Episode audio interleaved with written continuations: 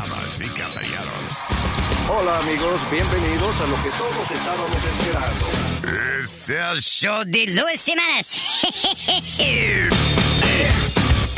Quédate pegado con el más duro de Luis Jiménez Show. No lo saque de ahí. Acaba de matar a Farina Cuello. Un serial killer.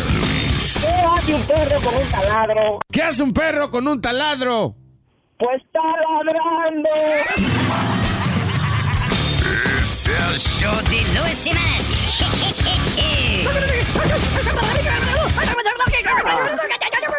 Por supuesto que soy el mejor.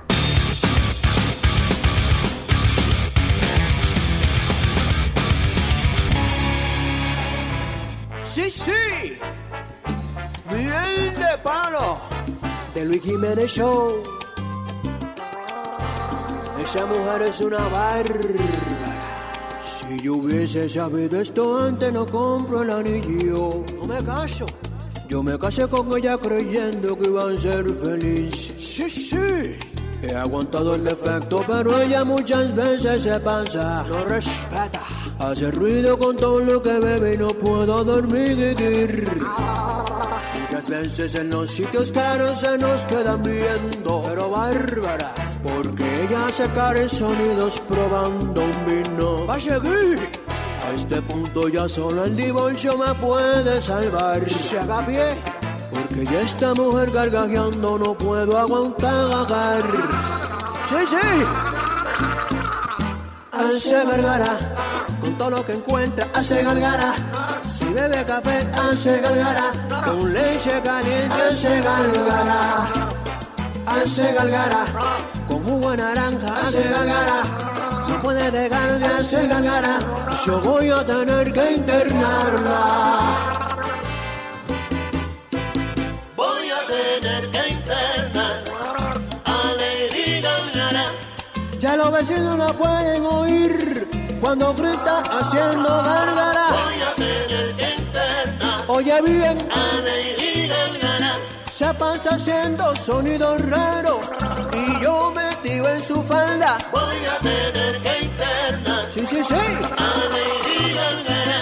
Cuando la escuchaba ya gargajeando, el sueño se me espantaba.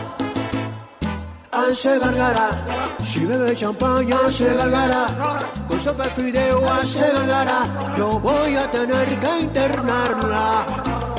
Hace gargara, con chata tequila hace gargara, con leche con fle hace gargara, yo voy a tener que internarla.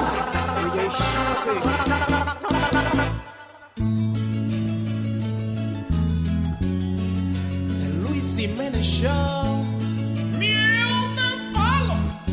Es la consecuencia del mal beber. No sé cuánto fue que bebí. Ha de ser bastante, pues borré. Control delete. No supe de mí. Oh my god, what's my name? Ese bote de Bacardi y esa mezcla que hice dialicé. Ay, mamacita. Crazy me volví. Ahí yo empecé a quitarme la camisa. A todos los meseros le agarraba atrás. Estaba alborotado, regando todo el vino. Y encima de las piernas de los machos me senté. Ahí yo me senté. Me partí por estar bebiendo alcohol. No aguanté el del Don Periñón. Me embarré de maquillaje. Si vieran mi talaje, estaba que sudaba puro ron. En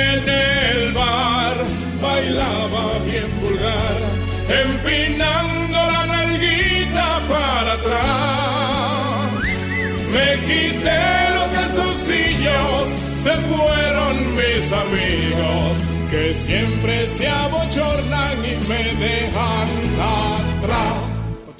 Me partí por estar bebiendo alcohol. No aguanté el tablazo del Don Periñón. Desperté entre mi equipaje, un macho yo me traje, pero la culpa es toda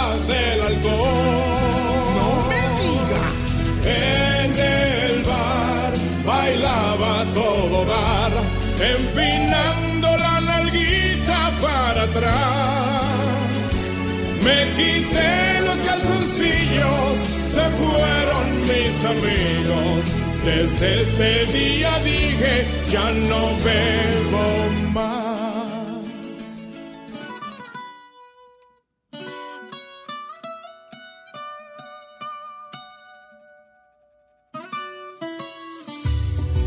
That in my direction.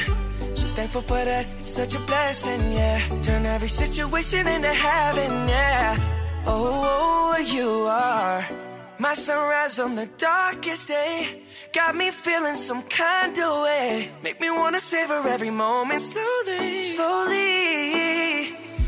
You fit me, telling me love how you put it on. Got the only key, know how to turn it on. The way you never lie my ear, the only words I wanna hear. Baby, take it slow so we can last long. Tú, tú eres el imán y yo soy el metal. Me voy acercando y voy armando el plan. Solo con pensarlo se acelera el pulso. Oh yeah, ya, ya me está gustando más de lo normal. Todos mis sentidos van pidiendo más. Esto hay que tomarlo sin ningún apuro. Despacito, quiero respirar tu cuello despacito. Deja que te diga cosas al oído. Para que te acuerdes si no estás conmigo. Despacito, quiero desnudarte a besos despacito. Firmo las paredes de tu laberinto. Y hacer de tu cuerpo todo un manuscrito.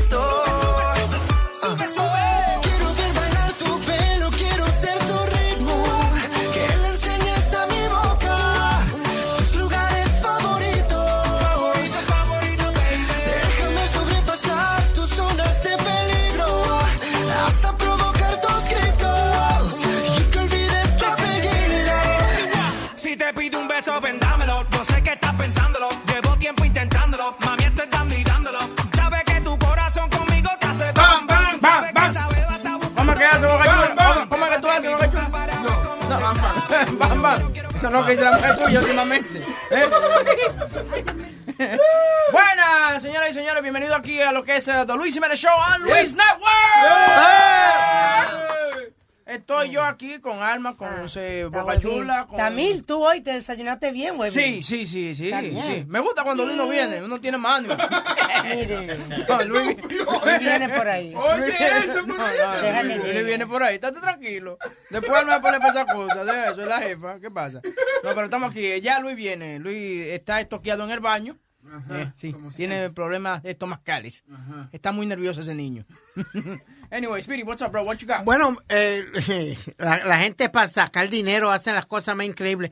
Este tipo en Brooklyn hired seniors supposed as dead people to, uh, pa- to file phony ownerships of, of the properties. Yo estaba leyendo esa historia, pero yo no entiendo qué era lo que él hacía. ¿Él le tomaba fotos a, a- a los viejos muertos? O, Sí, entonces lo llevaba como prueba que le habían pasado eh, las propiedades a él y esa era la prueba que yo estaba muerto.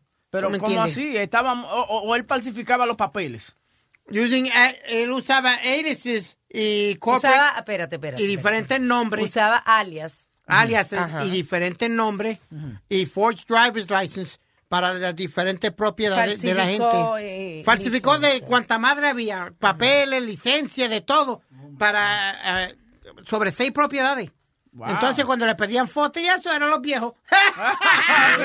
¿Y cómo lo descubrieron? ¿Cómo lo descubrieron? Ah, alguien lo choteó. Eso es lo que pasa. fue. Tú ves que es lo que pasa, que uno No puede hablar mucho. Tú ves, yo por eso que no hablo mucho lo mío. Sí, Sí. porque pues, tengo amigos como Boca Chula que de una vez van y chotean. Mientras más gente envuelta, más, el chisme más se suelta. Una, una señora de 77 años que de verdad estaba viva, usar el aliases de ella. De verdad estaba viva. Sí. Yeah. Um, usaron aliases de ella. Ella fue la que dio complaint y ahí se formó el revolú.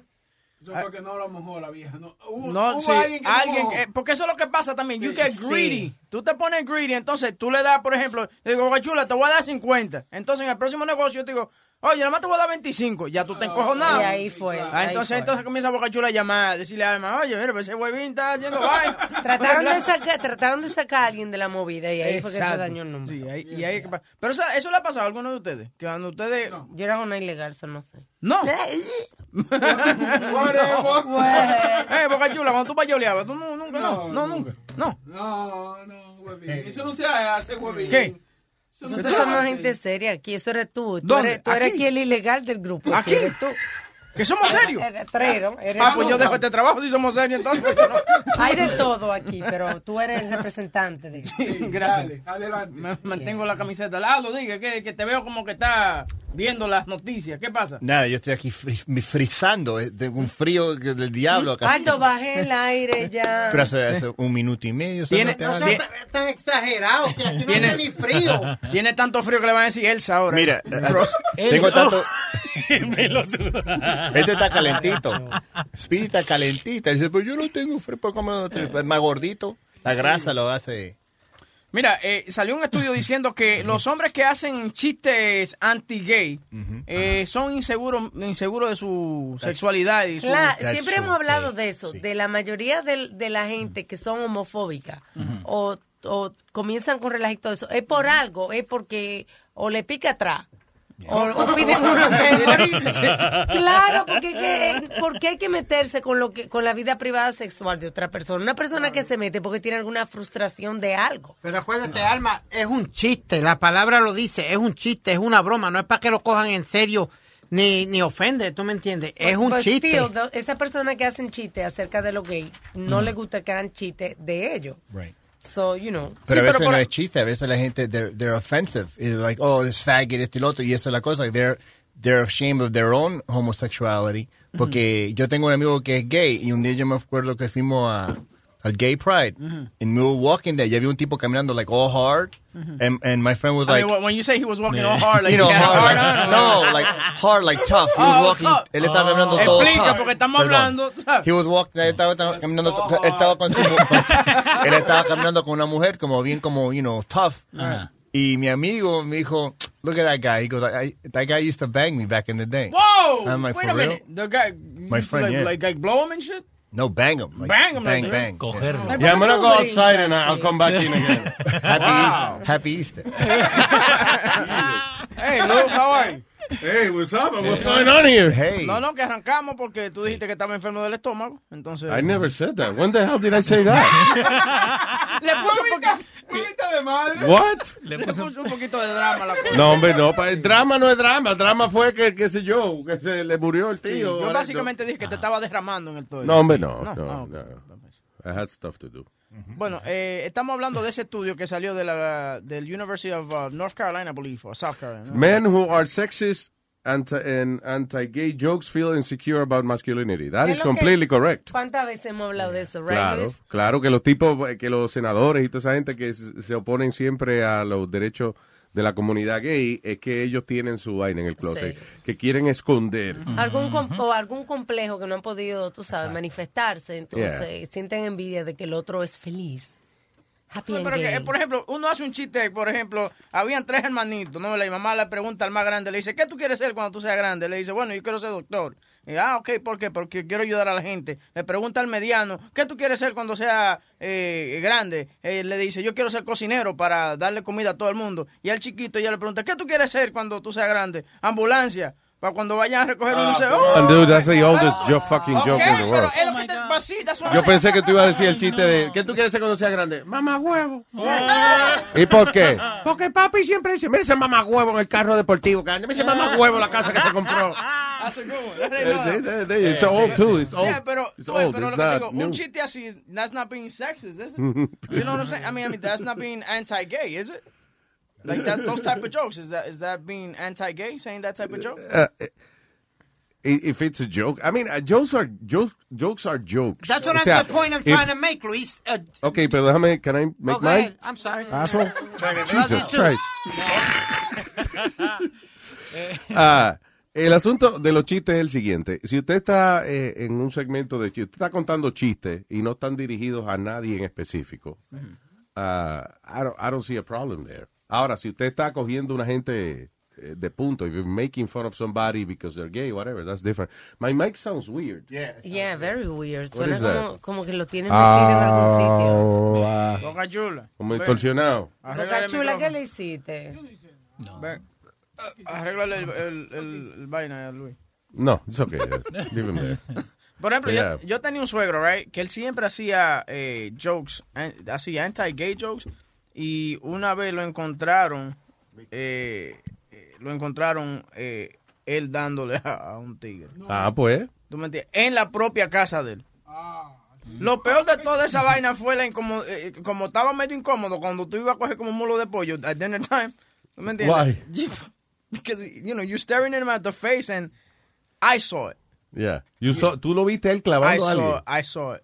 I saw it. Tú lo viste él clavándose a alguien. Dude, I saw it. Parado, tú lo viste parado. Y yo lo que hice fue, no, entonces, you know what's funny is that yo lo que abrí la puerta y cerré de una, ¿tú me entiendes? Yeah. But the image, the image was burnt. Que lo sacaste rápido. ¿Qué pasa? Lo metió ¿De qué hablan? ¿Qué pasa? No, no, no. No, y entonces lo que pasa es que tú, eh, en el momento que we were all having dinner as a family, it's weird because you're picturing what you Al saw. tío, sí, el tío Ay, clavando. eh, pero él estaba clavando a alguien o lo estaban clavando No, a él. eh, eh, él estaba, él, él era el que estaba dando. Yeah. Y, y ya, él- entonces, like, tú, tú ves como que yo veía que él cogía el mulo de pollo como en, en, en- en cámara lenta, ¿tú me entiendes? Eh. Y cuando se le llevaba la boca. eh. yeah, it's kind of weird, dude. Hay un video funny en el internet, ¿tú lo has visto? Que, que ah, parece, hay dos carajitos, dos muchachos adolescentes, que está uno cingándose al otro y entonces los panas lo están Ah, grabando con la cámara y dice, ¡Edá, fulanito! ¿Te gusta, eh? Cogote, cogote. ¡Cogote! ¿Qué haces, cogote? ¿Qué, ¿Qué pasó? ¿Qué haces, cogote? ¿Te gusta, eh? Pero listen, y, I guess, y- y si usted, por ejemplo, se da cuenta que alguien está incómodo eh, Se eh, llama en la presencia, Miguel. espérate, Perdón. en la presencia de, o sea, de lo que usted está haciendo chiste y hay alguien que está incómodo, pues, then, you know, stop it. The idea is not to offend uh, otra gente por su sexualidad. Ahora, yo creo que el humor es humor, and you could, you should be able to joke around about anything. Súbelo ahí. Guevin dijo, there's chicken, but there's no stuffing. He goes, oh, no, he was already stuffing his, the other guy's ass. we, already- we had stuffing first. oye, oye, nada. ok, so ahí están clavando a... ¡Ey, coqueputo! ¡Ey! Ah, pero... ¡Larga los cojotes, bien! De, de máquina. ¡Larga los cojotes! Ah, no, yeah, that's not real. Yeah, eh, que ese video, uno de los, del que, el que estaba recibiendo supuestamente no era eh, gay, ¿no? Eh, cuando salió el video, el, el muchacho tuvo problemas y todo, creo que hasta se suicidó o algo No así dicho. ¿Cómo va a ser? Sí, porque el- eh, salen los dos en el video, viste, así como abajo en un barranco, ¿no? Sí. Eh, y el que levanta la cabeza la segunda vez eh, es el que, que no es gay, ¿no? Entonces ahí cuando se hizo, se hizo re famoso también. O sea, el que no es gay... El que estaba recibiendo. Pero, ni, ¿cómo que el que no es gay? Ninguno de los dos puede salirse del grupo. O sea... No, pero eso eso fue lo que el muchacho dijo, ¿no? Lo que decía la familia y Well, todo. maybe he's bisexual or something, Yeah. but, you know, a little bit of gay. No, no, no es gay. Si usted, si usted da, Cuando uno coge no por es el culo, no es gay. No, si usted da, no es gay. Si usted recibe, Oye. es la vaina. Ah, listen. la vaina es que se para como quiera. pero- I think we're, listen, I think we're all a little gay. That's it. Si, te- si yo voy, si- si- perdóname, si yo voy preso 10 años, yo empiezo a verle el culito al otro que se ve más bien. I'm No, sorry. come on, Luis, no. Hey, Mínimo nueve y Tú medio. sabes, uno, lo primero es que tú ahora si a ti te meten preso un weekend, yo no tiene excusa, ¿te entiendes? O sea, you know. Pero Luis, tú no. Dije, no, coño, no, yo no soy gay, para que yo lo metí, pues estaba preso. Cabrón, tú. Caíste preso el viernes y te soltaron el sábado. O, o un parking, o un parking ticket. You blew the guy, I got a parking ticket. Luis, dicen los médicos. Life of the outlaw. Y dicen los científicos that, you, you know, you, you just don't turn gay, you're born gay. Sí, o sea, cuando tu gusto, cuando tu gusto principal es ese. Ajá. Pero hay muchos tipos que son, de verdad, que they're not gay, but then they, they go to prison and then, you know, tipo va a estar 25 años allá en prisión y, y ellos lo ven more like, maybe like a sex toy, but, you know, they do get involved in it. I got the original. Mm, right. So, estos son unos muchachos que están escondidos y los amigos lo ven. ¡Ey! ¡Chorro! ¡Ey! Ay, y el que levanta la cabeza es el que están, al, que lo, al que lo están clavando. Lárgalo, cogote. ¿De qué te ríes, cogote? ¿De qué te ríes? Oh, ¿Qué shit, man. ¿Cómo te agarramos? Bien, mira cómo lo tenés voz de- Sacala, boludo. Lo tenía clavado el otro. Diablo, ¿Cómo te mano. ¿Te gusta, cogote? ¿Cómo te gusta, eh? Tiene la voz. Diablo, mano. Y el tipo baja la cabeza y está subiendo los pantalones, like, fuck. Oh, no. My life is ruined. ¡Eh, cogote! ¡Cogote! ¿De qué carajo te ríes, cogote? Oh, shit. ¡Ah, qué cogote que yo! ¡Ya te dije que le entregaba la cola! Hijo de puta, Dale, cogote. ¡Eh, Miguel! Qué malo, man. ¡Miguel! ¡Date vuelta, Miguel! ¡No te toques! ¡Date vuelta! Oye, el pobre cogote se está sobando, like, oh my God, my life is ruined. ¿Y ese fue que se mató? Dice de Leo, yo no sé. Sí, dice, ¿Qué dice. dice, cogote vos? ¡Ya te dije que le entregaba el cola! ¿Te gustó o no te gustó? Te gustó, no No te rías, tú me dices, te gustó, puto. Claro que después de eso, muchachos. Diablo. Matarse. Oh. ¿Te gustó o no te gustó, cogote? Pero el que estaba, el que estaba más abochornado era el que estaba, el que Era estaba dando. Miguel, Miguel. Ese es Miguel. Sí, Miguel. Cogote, cogote, cogote. ¿viste? Cogote es el que estaba recibiendo. Sí. Pero cogote como que ya saben que él cogía por ahí. Sí, ¿tú por eso, por eso le dicen cogote, ¿no? Ah, no sé. Pero eso de, de, de gay, como dijo Speedy, eso es algo. ¿Dónde se criaron ustedes, Leo? ¿Ah? Los muchachos y eso, tú. tú y Cogote y eso. ¿eh? ¿Te gusta, ¿Te- te gusta, cogote? eh? ¡Me gusta, cogote! ¿Y Eso cuál de- es la, la- Perdón. Está bien. Iba a decir yo, eh, mi, uno de mi, mi mejor amigo, él es gay, right? Y, um, y él dijo que yo le, yo le pregunté a él si él le dijo a la familia, you know, when he came out. Ah. Y dijo, sí, yo le dije a mi abuela. Él dijo que tenía como 16 años. Yeah. Y él dijo que le dijo a la abuela, um, you know, le dijo, abuela, te quiero decir algo. I have a secret. And he goes, oh my God, no me digas que estás haciendo droga. Y, me- y él dijo, no, I'm gay. Oh, we all know you're a fag. Thank God. Oh, God, really? Yeah, that's She said the- it like That's that? what the grandmother said. She oh, God, we, all- we all knew you were a fag. Thank God, we thought you were on drugs. Oh. Pero él tiene, Damn. y él tiene una hermana que es lesbiana y tiene do- do- otro hermano y dos hermanas que son heterosexual. But he's gay, but he's gay, but he's a he's a bottom. He's not a top. Diablo, Ah, pero tú le sabes hasta, hasta esos detalles. She's one of his best friends. Él es- That's all right. Entonces él es el catcher. Él es el catcher. You don't ask those people what, porque tú le estás preguntando a una gente su vida privada Well, que tú uh, haces. okay, si, if you have like a good friend, un- I do, un- I have. está bien, una persona con la que tú tienes confianza, de momento tú dices, loco, ven acá, ¿cómo que funciona esa jodienda? Dime.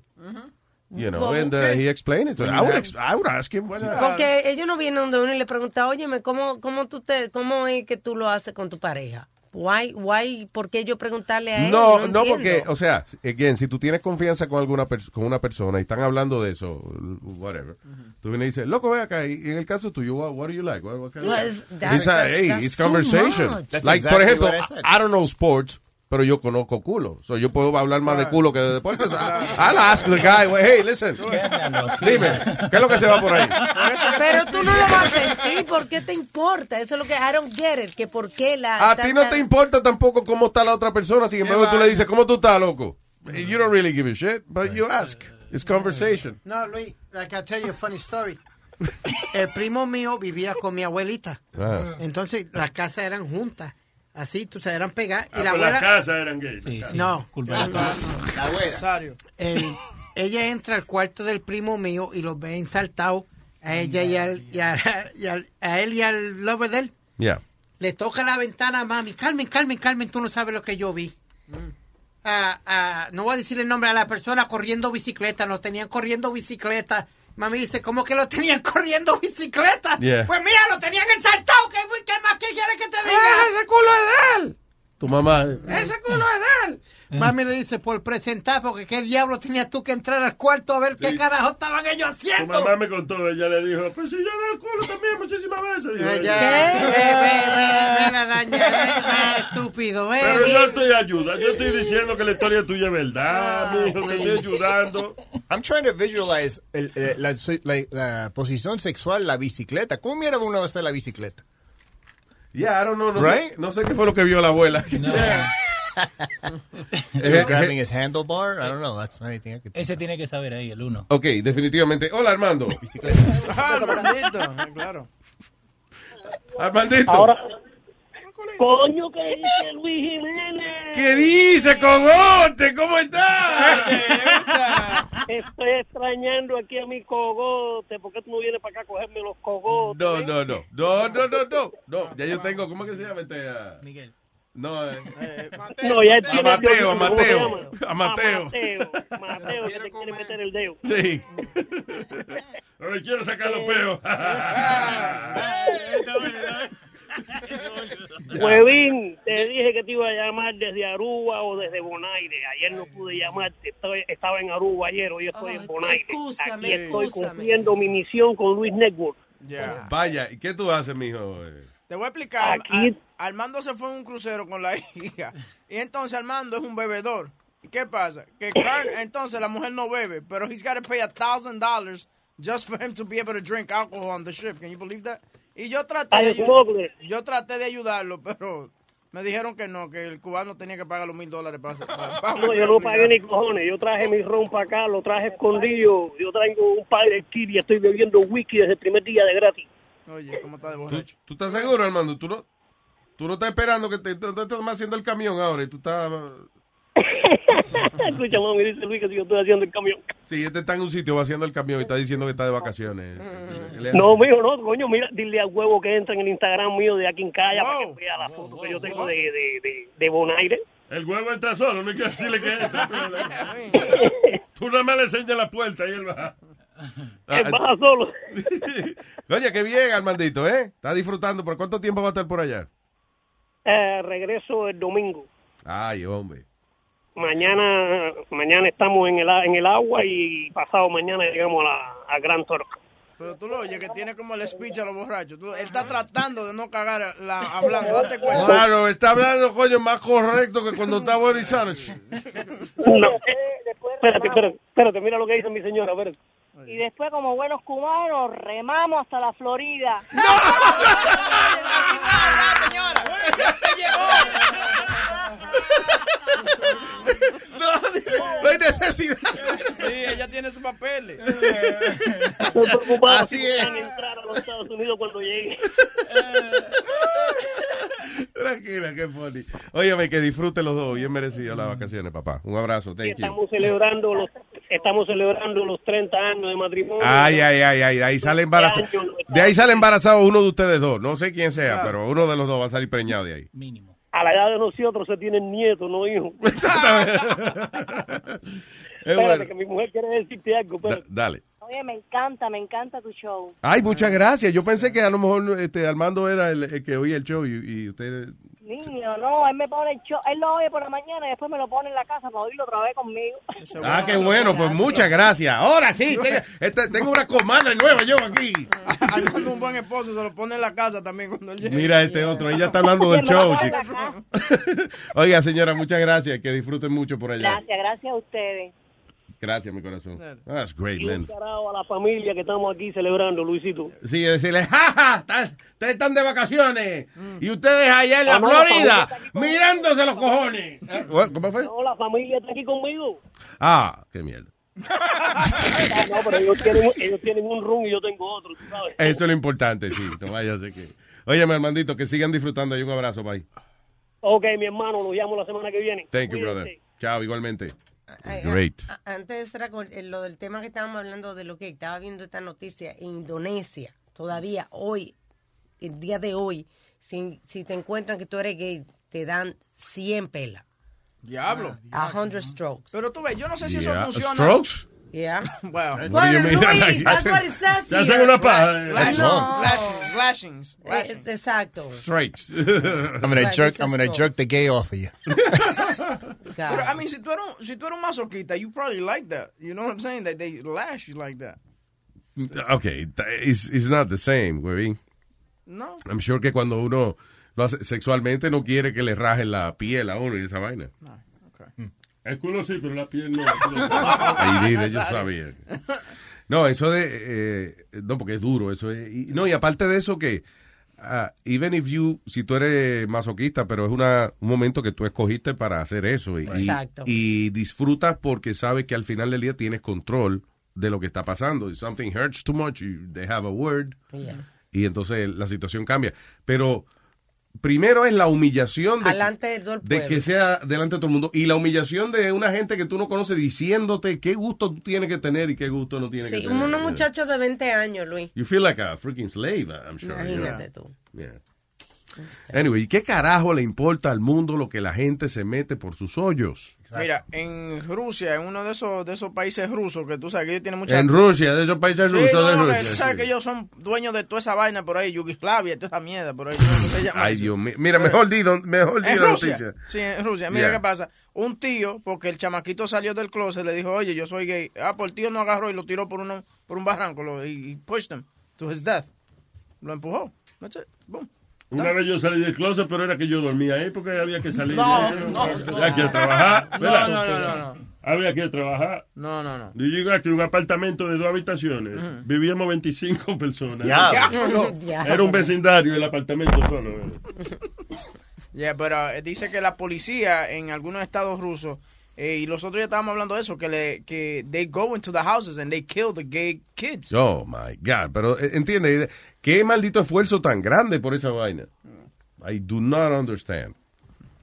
O sea, ¿qué le importa a ellos? What, what, what is that? Bueno, it's, it's life, Luis. Oh, You're always going to have the people that want to Ok, pero oye, oye, en Rusia, por ejemplo, eh, ok, los países musulmanes, no es que está bien hecho, pero por lo menos tienen una excusa religiosa. There's some kind of religious excuse for it.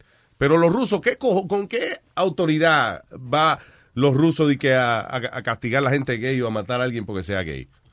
There's no excuse just There to be an no- asshole, there just to, no you know, excuse, ser right. prepotencia o whatever. But, it- but it's exactly what you just Abuso. said. It's exactly what you just said. Es para enseñar el poder, que, para to show fear. Understand? Para que la gente le Why? tenga Okay. miedo. Yeah, but what's the reason? Because they, they could rule, they could rule with an iron fist, Luis. Cuando tú- tú- la gente te tiene miedo, no, no se van en contra de ti ni hacen cosas eh, en contra del gobierno ni nada porque te tienen miedo. Eso es lo que tiene el King Jin Jin este. Ok, yo entiendo, pero, wait, wait, wait, hold on a second. Está bien, Kim Jong-un le hace eso a todo el mundo. Él no, él no es que él, discrim- que él dice que los gays nada más van a trabajar en, en campos de concentración. Es es everybody. Pero una, lo que te quiero decir es Lo que te quiero decir es que los rusos no tienen excusa. They have no excuse. It's not even that. Porque para tú tratar al pueblo con mano dura, tú no escoges de que, ok, nada más lo gay, el resto puede hacer lo que le da la gana. That's not how it works. ¿Sabes que hay 77 países que homosexuality is illegal? ¿De verdad? Yeah. Really? Um, what do you call it? Uh, 58 of them are in Af uh, perdón, 33 de ellos son en África. 33 países en África es ilegal ser homosexual. En um, del 34 al 58 en Asia illegal. Y ah, también en América, Antigua, Bar- ah, Barbados, Dominica, Grenada, Guyana, Jamaica, Saint Lucia, Saint Vincent. En Jamaica es illegal to be gay. Yeah. Eso yo iba a decir eso porque los Jamaicans always say Batty Boy. Eso que dice que son uh, los homosexuales. Y dice um, that's illegal there. We we hate, Boy? Yeah, we hate um we hate we hate gay guys. And I'm like, how do you know if they're gay? That, that means there has to be homosexuality there. Wait a minute, wait a minute. Batty Boy always, I always thought was a cool dude. O, o es Batty Boy. ¡Alguien te engañó! ¡Alguien te engañó! Es Batty Boy. Porque había una canción que se llama Boom Boom Boom in the Batty Boy Head. Means shooting the, the gay guy Oh in the my head. God, really? Yeah. Oh, shit. Pero ve acá, tú, tú dijiste también que en Dominicana, pero en Dominicana está eso está lleno. No, de- Dominica. Dominica. Dominica. Dominica. Oh. Dominica. Dominica. Dominicus. Ah, Dominica, ¿qué se llama esa vaina? Que Pero nadie va a esa vaina, diga Dominica. Yo nunca Claro yo que nunca sí, sí, es a- una de las de las islas donde van la gente De vacaciones, rica. right? Crucero. claro. Yo nunca he ido a esa vaina. Muchos cruceros van ahí. Dijeron gente rica, tú no te preocupes. Ah, ok. En tu casa está borrado esa vainita, esa lista del mapa. tú. hablando, hablando de gobernar with an iron fist, tú sabes que en, en ¿Qué Venezuela... es eso, Well United Fist? No, que con, con, con mano dura, gobernar con mano dura. Tú sabes que en Venezuela quieren, eh, tú sabes, quieren... En Venezuela no, en Venezuela la policía, eh, eh, hay un video de un policía diciendo, esto es una mierda. Esto es una mierda, porque es de verdad es mierda que le están tirando a la gente. Dice, protesters throwing poop bombs at police en Venezuela. Son unos cócteles. ¿Te acuerdas que yo decía cuando era chiquita, nosotros le hacíamos a la vecina, había una vecina bien pesada, y entonces le hacíamos esa, una bomba, unos cócteles de lóculo. ¿De De- qué? Le pusimos así, lóculo. De lóculo. Le Ah, porque la era de fórmula, ajá, ajá. lóculo. Y eso es lo que hacen, lo ponen en unos vasos plásticos y lo tiran como, como hacen un cóctel. Esto, ah, este se llama el Puputov Cocktail. Ajá. El, en vez de Molotov, Puputov Ajá. Cocktail. Eh, y la gente dice, la policía dice, por lo menos tiren los mojones como el presidente. ¿Cómo? ¡Maduro! Está muy blandito. Yo creo que lo que hacían también era eh, ponían así eh, caca de perro, lo que sea, en una bolsa de, pla- de Oh, papel boy, yeah. y lo ponían en the doorstep and then they would light it. So cuando abría la puerta, cuando pe- pe- empezaba para apagar el, el, el fuego, Yeah. Ah, te llenaba el papel. Se te pegaba la mierda quemada del diablo. Oye, en los 70 eso era grande. Aquí en los 70, eh, en la- especialmente en los apartamentos y eso, ponían cuando te odiaban o algo, eso es lo que hacían. Poner la, la mierda del perro, Uy. lo prendían y ahí mismo, ¡fuapiti! Eso está bueno para Bocachulo, tú que renta apartamento y vaina. Que no te pague la renta. Una bolsa de mierda frente a la puerta. Toma, ¿quiere calefacción? Toma, ¿quiere calefacción? Coñazo. Buena idea, Nazario, lo voy a tomar en cuenta. All right, eh, so yeah, so protestos en Venezuela tirándole hasta mierda a la policía. Señores, yo no sé que en Venezuela, so sad, porque es un país hermoso con muchos recursos naturales y mucha La- gente buena y eso, y, y un potencial increíble para ser una, un buen país, you know, democrático capitalista. Pero lamentablemente it's becoming a dictatorship. Oye, y los mujerones que hay en Venezuela, mi hermano. Ellos tienen, si no me equivoco, todavía tienen el récord de más Miss Universo. Sí, yo, I think so. Yeah, I think they have the most Miss Universes. Eso- Unos bombones. Es una industria ya. Ah, muchacho. What am I hearing? Why am I hearing like a... Huevín. Huevín, huevín. Hey, Desconecta la vaina, mira. Que desconecte. Se está oyendo lo que Se está oyendo. oyendo. Yeah. Tiene que ser huevo. Ay, Dios mío. Si es, si es malo, tiene que ser bueno. Tenemos invitados hoy, ¿verdad? Sí, sí. Ya, ya, ya aquí hay uno. ¿Cuál de ellos?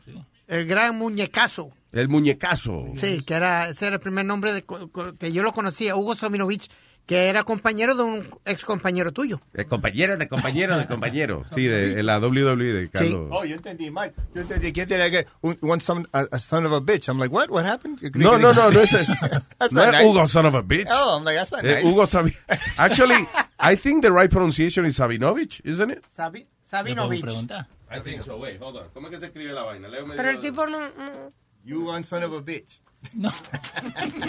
Yeah, I think it's, uh, look, Sabinovich. Yeah, I think so. Sí, Sabinovich.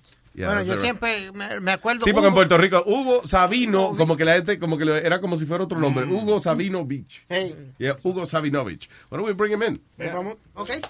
There you go.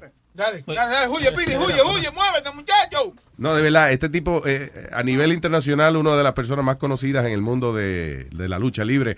When I grew up, he- él era uno de los... Primero él empezó de malo, eh, la lucha ya, y después era like a big promoter. Después vino acá a Estados Unidos, fue, tuvo muchos años en la WWE, la narra- el narrador en español, con Carlos Cabrera. And uh, now he's here in the studio. Ah, oye, oye, everything, I'm hearing everything you guys are talking over there. Great. Buena. ¿Y qué pasó? Mira, you guys need a record or something so you can... ¿Qué te han vuelto un 8 aquí? ¡Vaya, vaya, vaya! Aquí entra el hombre. ¿Qué dice Hugo? ¿Cómo está? Bienvenido, papá. Todo bien, todo bien. Estábamos aquí hablando de que cuando yo crecí en Puerto Rico, digo, yo sé que usted era un niño también. este, eh, primero yo te vi, empezaste de mal, tú eras de los rudos, de, del El villano. Porque Sí. ya, ya había estado en República Dominicana. Yo estuve adelantado a lo que Vince McMahon hizo. Yo, yo sabía que había que crear un personaje. Oh, que no cool. podía ser todo golpes y sillazos y sangre. Porque la lucha libre empezó así, eran Sí. solamente Oh. dos, dos gladiadores Y y, se ya. o sea, nos dábamos, pero durísimo. O sea, en República Dominicana construyó el personaje de la octava maravilla del mundo. Ah, Que era el rubio como un emperador. Y yo decía, ¿por qué, Dios mío, me hiciste tan perfecto? Sí, sí, sí, ¿Por qué, sí. señor? Y la no, yo decía, y todos- quiero ser feo como toda la gente. Y los militares y todo querían, querían matarme. pero- La gente se lo cogía en serio, Ajá, ¿verdad? Pero llenaba el Palacio de los Deportes, Claro, el claro. Estadio Quisqueya. Y entonces la onda fue construir en Puerto Rico también de malo el personaje del muñecazo. Va, el muñecazo, que ahí fue que, eh, ya, era, el, que era el espejito y todo. pero que logré penetrar en, en un público Yeah. que una vez que, que captaron mis intenciones, que era llevar la lucha a otro nivel, y de, de hecho he llevado la lucha a millones y millones de personas y millones de dólares, porque yo dije, esto tiene que Oh, crecer. yeah. Oh, yeah. y, y Vince lo hizo y se ha hecho billonario, pero... Pero sí, yo me acuerdo, eh, definitivamente. Eh, Es más, yo creo que eh, los latinos, entonces, you know, eh, obviamente tú y, y, y también en Argentina, que se hacía los titanes en el Sí. ring, que era que se llamaba Sí, esa vaina. Eh, que era más, eh, que, que era actually más, en la Argentina eran más personajes que lucha. Sí, tú sabes. porque era creado como un circo para niños. Claro. Si a Martín Carabajal y a su hija, que después hizo 100% lucha, se le hubiera ocurrido llevarlo al punto que Vince McMahon lo hizo, que yo lo he hecho, Yeah. eso hubiera sido una industria de billones de Wow. dólares. Sí, porque eh, ellos tenían, tenían la manera de producir, pero no sabían invertir en lo que era el talento luchístico, solo personajes. Claro. Y el personaje es bueno, pero una vez que suena la campana, tiene que haber una vida de luchador ahí adentro. Sí, tiene que, y, y ese es el, el feeling que uno ve en la, en la Exacto. lucha. Ve acá, este, la, la lucha de, de- cuando tú empezaste, había menos reglas, o sea, había, digamos, ustedes se arriesgaban más y eso. Demasiado. O sea que era un mundo donde, donde los golpes eran más duros. Eh, yo soy de la vieja escuela. Por, por ejemplo, cuando Hulk Hogan me iba a dar un sillazo en WrestleMania 17, que iba a ser visto por o 19 millones de personas, yo le dije, yo soy, yo soy escuela vieja. O sea que eh, significa que un tipo de 300 y pico de libras me iba a dar un sillazo y yo, yo lo iba a recibir. Oh, my You God. Take it for the team. Yeah. Pero ese sillazo tú lo ves en YouTube y como soy pastor también ahora, predico hace años sacando a niños y a jóvenes y prostitutas y That's todo. nice. Pues utilizo las cosas de la lucha Sí. que me abre una puerta. Yo voy a punto de droga que, que, que- que nadie se atreve a predicar. Claro. Y ahí está Tangana y me deja predicar. Vaya, exacto. Pero el tipo vino, Hulk Hogan, y me dijo, ok, tú eres que escuela. Y el tipo me dio un sillazo que, que, que ese día yo creí en Hulk Hogan. Le un ratico. Yeah, pero esas son partes que yo miro ahora y no me arrepiento porque eh, es como a mí me, me enseñaron. Yo, yo vengo de una cultura que a los 14 años debuté como luchador profesional.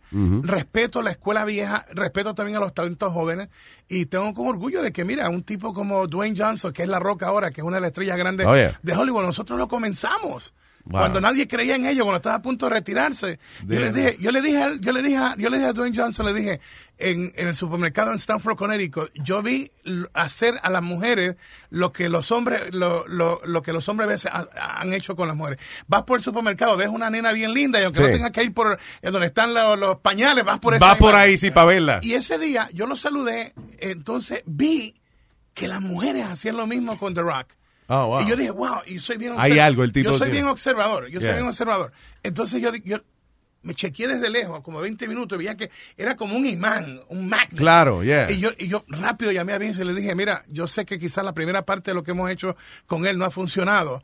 Hay que cambiar totalmente cómo, cómo lo estamos eh, creando. Claro. Y este tipo va a ser chavo, dinero. Lo que yo no pensé hasta, hasta el punto donde este tipo iba a llegar. Que así, right, así Yeah. increíble. Fue un crossover y, Yes. you know, amazing. El tipo es un superstar. Sí, man. Luis, él es el actor mejor pagado ahora Sí. en Hollywood. Sí, y es The lo, que- Rock. es lo que le vendemos a los muchachos, y no solamente esto, sino en conferencias de líderes, eh, a veces cristianos y a veces seculares. Yo les digo, el líder escoge lo mejor, Yeah. y para tú llegar, no puedes ser mediocre, porque mediocre es el que medio cree.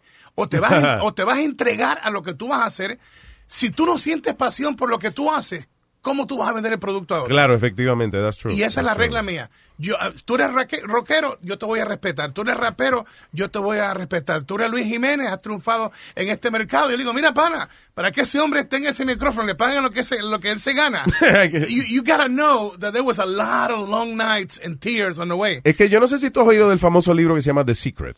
El secreto, sí, right? sí, Y, sí. eh, sí, el sec- el- tiene un montón de páginas, pero si lo vamos a resumir en una sola oración, es enfocarse Enfocarte. eh, en una sola cosa Y- y para de- triunfar. Y dejar de envidiar a otro. Yeah. O sea, eh, eh, es como que tú tienes un show en la mañana y el otro, siendo de tu propia raza, tu propia cultura, te está envidiando a ti. Sí, Mira, yeah. vamos a levantarnos. Yo, yo soy en el campo cristiano y como productor, yo, yo hago eventos en Perú, en Chile, voy a hacer uno en Puerto Rico, otro en Orlando. Lo mío es eh, si tú tienes triunfo, gloria a Dios por eso. Good. Yo no vengo a competir con, con- contigo, yo vengo a hacer mi mejor producto, pero yo les enseño a la gente que son las envidias, es, es el tirarnos unos a los otros, no, que este es puertorriqueño, este es ecuatoriano, este es dominicano, mire, si usted aprende que en este mundo creas en Dios o no, lo que tú siembras tú vas a cosechar y le puedes decir karma o le puedes decir lo que sea, Claro. pero tarde o temprano, si tú haces las cosas buenas y eres excelencia en lo que tú haces, tú vas a llegar a tu destino. Es verdad, eso es lo que yo digo. Te- qué bien. Y, y- y eso es difícil de creer a veces cuando uno está en un hoyo metido, pero listen, it's so true. Yeah. O sea,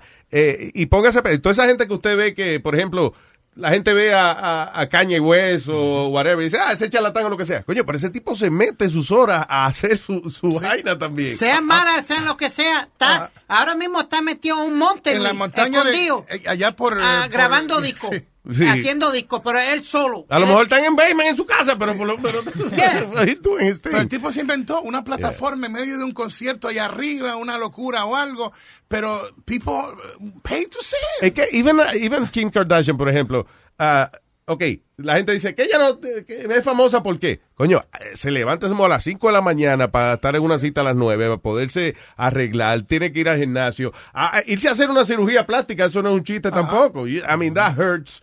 Este, y tal vez, y después cambiarse de ropa cada media hora. Eso no es fácil, esa vaina Y tampoco. luego Eres- tener tiempo para vender los propios productos que, que ella, que ella el vende. meeting, so- so todo, toda persona que triunfa es porque es un nerd eh, de lo que está haciendo. Tienes o sea, que estar dispuesto a salir de lo común y de lo que otros hacen. No sé, o sea, Dios no nos creó para que seamos imitación de nadie. Yeah. Cada uno de nosotros somos originales. El punto y la gran lucha en este planeta Tierra y la aventura de nosotros es encontrarnos primero a nosotros mismos. Dice, la gente quiere cambiar a otro. No, no, vamos a cambiar nosotros mismos. O sea, Yeah. yo llevé una vida que tuve millones de dólares y hice fama grande y de momento me, me perdí en drogas, en alcohol, cuatro, eh, cuatro divorcios y Wow. eh, me tirotearon. Mi libro sale pronto, se llama Wow. Atanga, Narrín de Tentaciones. Me dejaron por muerto, sobredosis, depresión. y Sé lo que es Oh, estar my en- luchando en el Tokyo Dome ante 40 mil personas y sé lo que es estar en, en un, en un sitio de mala muerte metiéndome droga en el piso tirado. Yo- Tú sabes que yo no sabía esa parte de tu vida, Hugo. Sí, no, por- I had no idea. Por eso es que 19 años, ya llevo para 20 años limpio, es eh, mi esposa Diana eh, Sabinovich y yo, eh, invertimos 20% de todo lo que Dios nos, nos, nos trae a nosotros para ir a todos estos sitios. Tengan para invitarnos, no tengan para invitarnos, hay- si hay plata o no hay plata, eso no es lo importante, es cómo podemos afectar positivamente narrando la aventura de uno que creía que lo sabía todo Yeah. que la fama, porque si tú no tienes cuidado con la fama, se convierte en una droga poderosa que Sí. te mata. El aplauso del público para muchos llega un momento en que eh, eh, es adictivo y depresivo también. Y cuando, cuando comienzas a depender de eso, llega un día donde, como en el caso mío, eran eh, eh, dos botellas de tequila a diario. Yo, cuando estaba grabando, yo iba al baño, bajaba el- la, la- la- la cosita del inodoro Yeah. para que no se escuchara cuando vomitaba sangre. Tuve Oh, shit, really? Me metía sobre, sobre 2.500 dólares de, co- de cocaína crack a la semana. y los panas míos, cuando te venden 2.500, de- los panas míos eran, eran los que lo distribuían. Sí, claro. O sea que eso era sin corte. Y llegó hasta el punto que ellos mismos me decían, you gonna kill. Cuando un, cuando un dealer El- el drug dealer te dice, loco, cógelo you are gonna die. Wow. Entonces, pero, Oh, my eh, God. pero Dios, Dios me tocó y, en, y un día me vi en una cárcel. Eh, y ¿Por qué caíste preso? Eh, porque estaba conectado con esta misma gente que uno de ellos había amenazado a un juez federal de Ya. un sargento de narcóticos. Y yo estaba con ellos de arriba abajo en el Mercedes de ellos. Lo mío nunca, como yo le dije al juez, mira, yo nunca he vendido porque he tenido dinero para comprarlo. O sea, Sí, claro. yo- yo- y yo le, le decía, a- mi problema fue que me convertí en un adicto y no entendí que, que es lo que yo le predico a los jóvenes ahora. Ten cuidado con quién tú te asocias, porque la bala de él puede ser la tuya. Claro, Y exacto. yo estaba en, en videos y en fotos compa- acompañado con unos tipos que eran unos, unos gángsters. Y entonces, me, me- me- por esa asociación, iba a ser ocho años de cárcel y en esa cárcel de Connecticut, yo era el preso número 50 de lo más peligroso. Después de haber sido un hombre de éxito, Claro. eh, me encuentro ahora como un drogadicto, alcohólico, apostador. Eh, eh, mi esposa se había ido, mis hijos habían caído en droga. Y de momento, sin saber un salmo, un proverbio, eh, me atreví a retar a Dios y dije, si tú eres real, entra a mi vida. Y en esa fría cárcel tuve un, tuve un encuentro, a real encounter. Not with the Really? religious Jesus, sino con el Jesús verdadero. Y, mano, me tocó How did you feel that, that happened? ¿Cómo se manifestó? ¿Cómo se manifestó? Cuando tú has probado todos los placeres de este mundo, cuando has estado en los estadios más grandes, por ejemplo en Puerto Rico yo todavía tengo el récord de haber producido en el 87, cuando no había lo digital ahora, eran los americanos con las antenotas esa grandota, Sí, sí, sí. el estadio de Luriel de Bayamón lleno, a la misma vez simultáneamente Ponce lleno y Y Mayagüez. Mayagüez. Era, era una locura, Wow. que eso no lo ha hecho ni Luis Al Miguel, mismo tiempo, tenían tres eventos al mismo Sí. tiempo en circuito Sí, cerrado. entonces, Wow, tú mencióname, tú mencióname cualquier artista, ninguno lo ha hecho, porque siempre en lo que yo he hecho he sido excelencia y el público sabe que cuando yo hago algo lo va a hacer bien. Y después de triunfar tanto, de momento me encuentro en una cárcel. Y yo dije, you know, siempre, siempre han dicho que, que, que si estás en problemas, que pidas a Jesús. Y yo dije, you know, else I got to lose? Voy a hacer ocho años en la cárcel. Y le dije, Jesús, si tú eres real, entra en mi vida. Y fue una nota más grande que con todas las drogas que me he metido. Más alcohol que todos los alcohol que me he metido. Yo, yo le metí hasta el Angel Dust, le metí ácido, Wow. molía cuánta cosa hay. Wow. Eran unos viajes, pero ¿Y por qué era, Hugo? Que, o sea, I wasn't happy. and, uh, were you looking for something Ya, uh, que me- higher, el, pro- el different? problema es cuando tú te conviertes en un drogadicto, en alcohólico, tienes que buscar más de eso para que te logre llevar a un punto donde te sientes high. Yeah. Y lo que pasa es que en ese trayecto ya ha llegado al máximo. Ahí, ahí es cuando Ya viene- no hay más high que eso, sí, que y, lo que tú- y yeah. luego cuando bajas, bajas más abajo que el mismo infierno, Wow. si se puede decir eso. Y ese día me, me tocó y sentí algo que nunca había sentido.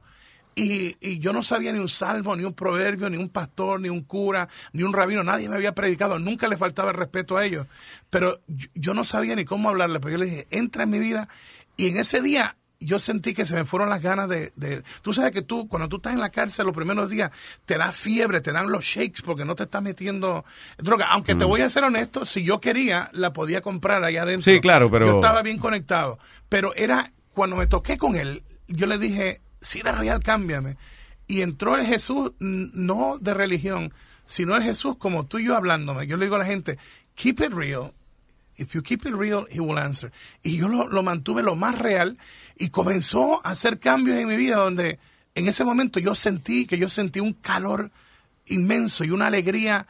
Yo digo a la gente que, que aunque Hugo estaba preso, esa fue la primera vez que me sentí libre. Oh, y me oh. cambió. Luego comencé a aprender un poquito, un poquito más. Y, y- y yo le dije a mi esposa, este, eh, estoy buscando de Dios. Me dijo, sí, Pepe, ¿tú sabes cómo son las Sí, mujeres? claro, claro, Y sí, allá- pues te había visto tan, tan, la, la tan gente, perdido. La que- gente decía, Hugo ahora dice que está con Cristo y es porque la mafia lo está buscando. Sí, exacto. yo le dije, no, Eso no, es para convencer al Sí. juez. Yo le dije, Yeah. no, no, no, la mafia no me está buscando porque yo nunca he sido un fresco que le debo chavo a nadie, Yeah. sino que yo... yo, yo Ese era el problema, que tú gastabas. Sí, yo iba, es más, cuando salí de la cárcel, sabía que como me metieron preso, no había pagado una cuenta que eran de 9 mil dólares. Tan pronto tenía 9 mil dólares. Yeah. Yo me metí a la boca del lobo y le dije, mira, aquí está 9 mil, te bendigo y espero no verte de nuevo. Sí, claro. Los tipos se quedaron así porque usualmente ellos son los que te tienen que ir a buscar. Claro, claro, pero I'm sure que ellos Y a- entendieron también. Y a través del tiempo con mi esposa, yo iba a sitio y le decía, ah, le decía, Rubia, yo creo que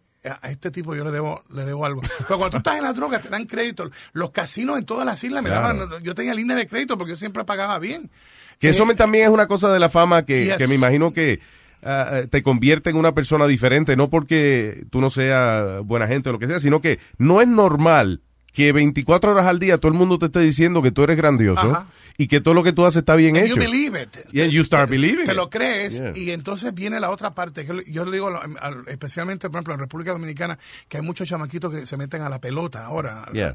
Y en los países sudamericanos, yo, yo ahí tengo ministerios que bregamos con el fútbol. En unos sitios bregamos con lucha, en otros Ujú. hacemos conferencias de matrimonio, en otros sitios voy dentro de las cárceles. Le digo, mira, yo no tengo problema ir a una cárcel a predicarle, pero algo me dice a mí que por qué debemos esperar ir a la cárcel cuando podemos ir antes que vayan a la cárcel Claro. y decirle, mira, esto de la pandilla es una vida que muchos no pasan de los 17 años. Y si lo pasa, lo vas a pasar los próximos 10, 30 años en la cárcel. Vas saliendo, vas entrando en un círculo vicioso. Si yo le digo a la gente, yo invierto en cosas que para mí tienen un significado. Porque cuando tú estás vivo y tú tienes esta plataforma como la tuya, la gente, tú le dices a alguien, ¿sabe qué pana en este día? Lo mejor está por venir. Y dicen, wow, me lo dice Luis Jiménez, que Sí. es un latino como yo y que sabe Dios cuántos retos ha pasado. Y si este hombre me dice que lo mejor está por venir, you know, that will stick. Sí, que uno tiene una capacidad de, Yes. de ayudar gente también. Y yeah. eso es lo que, lo que yo hago. que, O sea, eh, todavía no tengo los fondos para hacerme cargo de tres orfanatorios, pero ya soy socio de un orfanatorio. That's Esa es la alegría mía en Haití. Claro. Y con Roberto Orellana, los comedores que llevan a, a los niños de Centroamérica, con Roberto Orellana también apoyamos ese ministerio. That's nice. O sea, Así que no es solamente predicar, ¿eh? No, no. Eh, actually, actúan primero, ayudan a la gente y después le explica que por lo que es. uno de los grandes milagros de Jesús fue cuando la gente estaba escuchándolo y el maestro utilizó a un niño que tenía los peces y los panes para hacer el milagro de la multiplicación. Y eso fue keeping it real. Esta gente le ha dado palabra, pero necesita llenar el estómago. Entonces yo quiero ir a sitios donde podamos llenar las necesidades de ellos, que es ropa, medicina, los ministerios que mi esposo y yo damos cobertura. Nosotros nunca le hemos cobrado un centavo a ellos. Pero, pero nuestro deseo es que ellos puedan ser ese brazo extendido, por ejemplo, en República Dominicana, en Salvador, en Colombia, en otros sitios. Mira, y me dice, pero pastor, este, ¿qué, qué le damos a usted?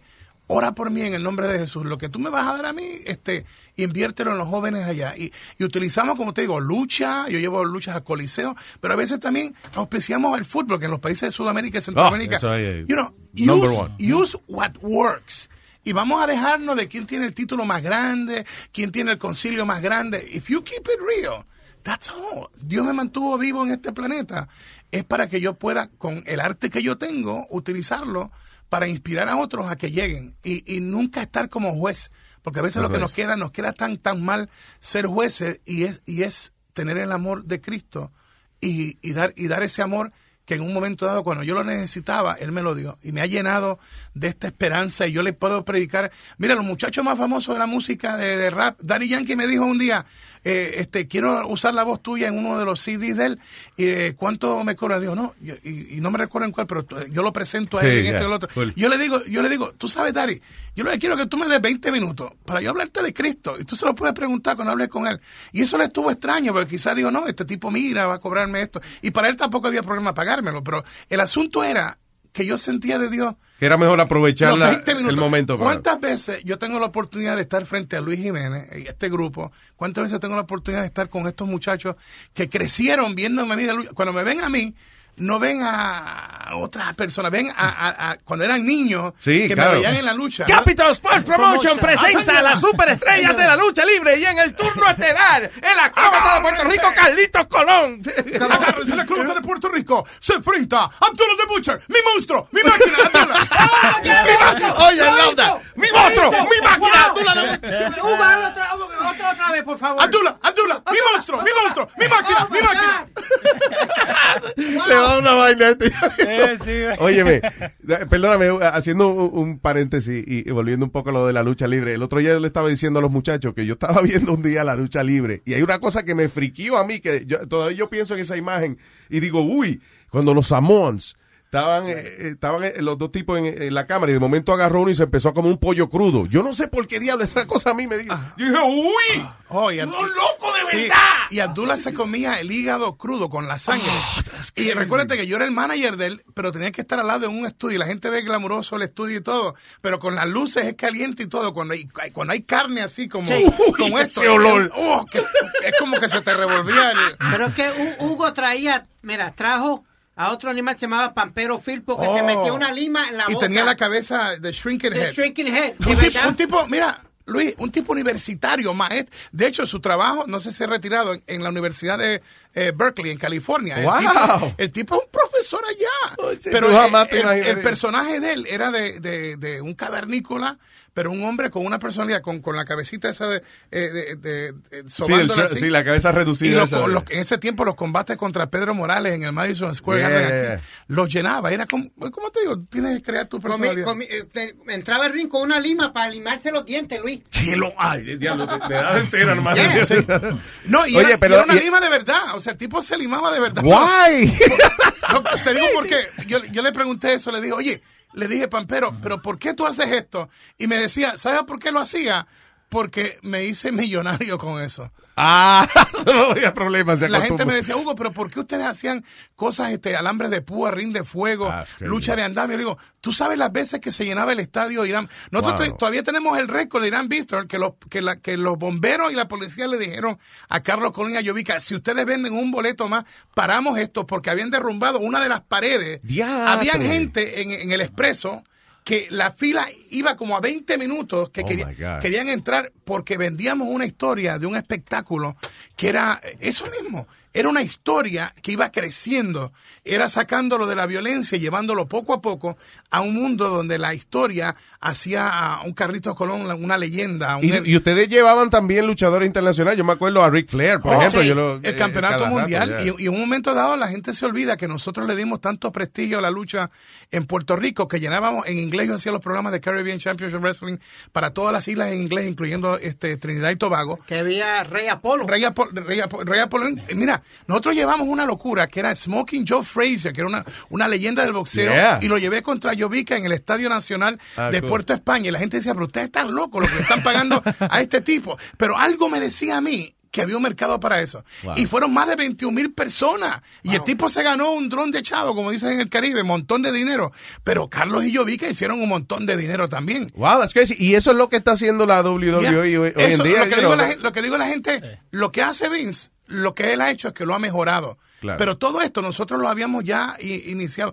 En tu isla en Puerto Rico, yo llevé antes que Dan Rivera y Wilkins, los fanáticos de lucha saben, yo llevaba los aretes o las pantallas puestas, yo me creaba Sí. los- como centuriones romanos, o sea, diseño, la- las cadenas. No era Mr. T el que se inventó eso. Claro, Sí, claro. fue- Cuando, cuando That's Bob true. Derek hizo la película 10, Sí, yeah. al otro día yo me hice las trenzas como Bob Derek. Sí, y en ese sí. tiempo, en tu isla, Sí. con, con lo machistas que son, mi exacto. gente ya, tú caminar con trenzas como Bob Derek por Puerto Rico. Sí, estaba- Eh, eh, o sea, era un reto. Eso es dedicación.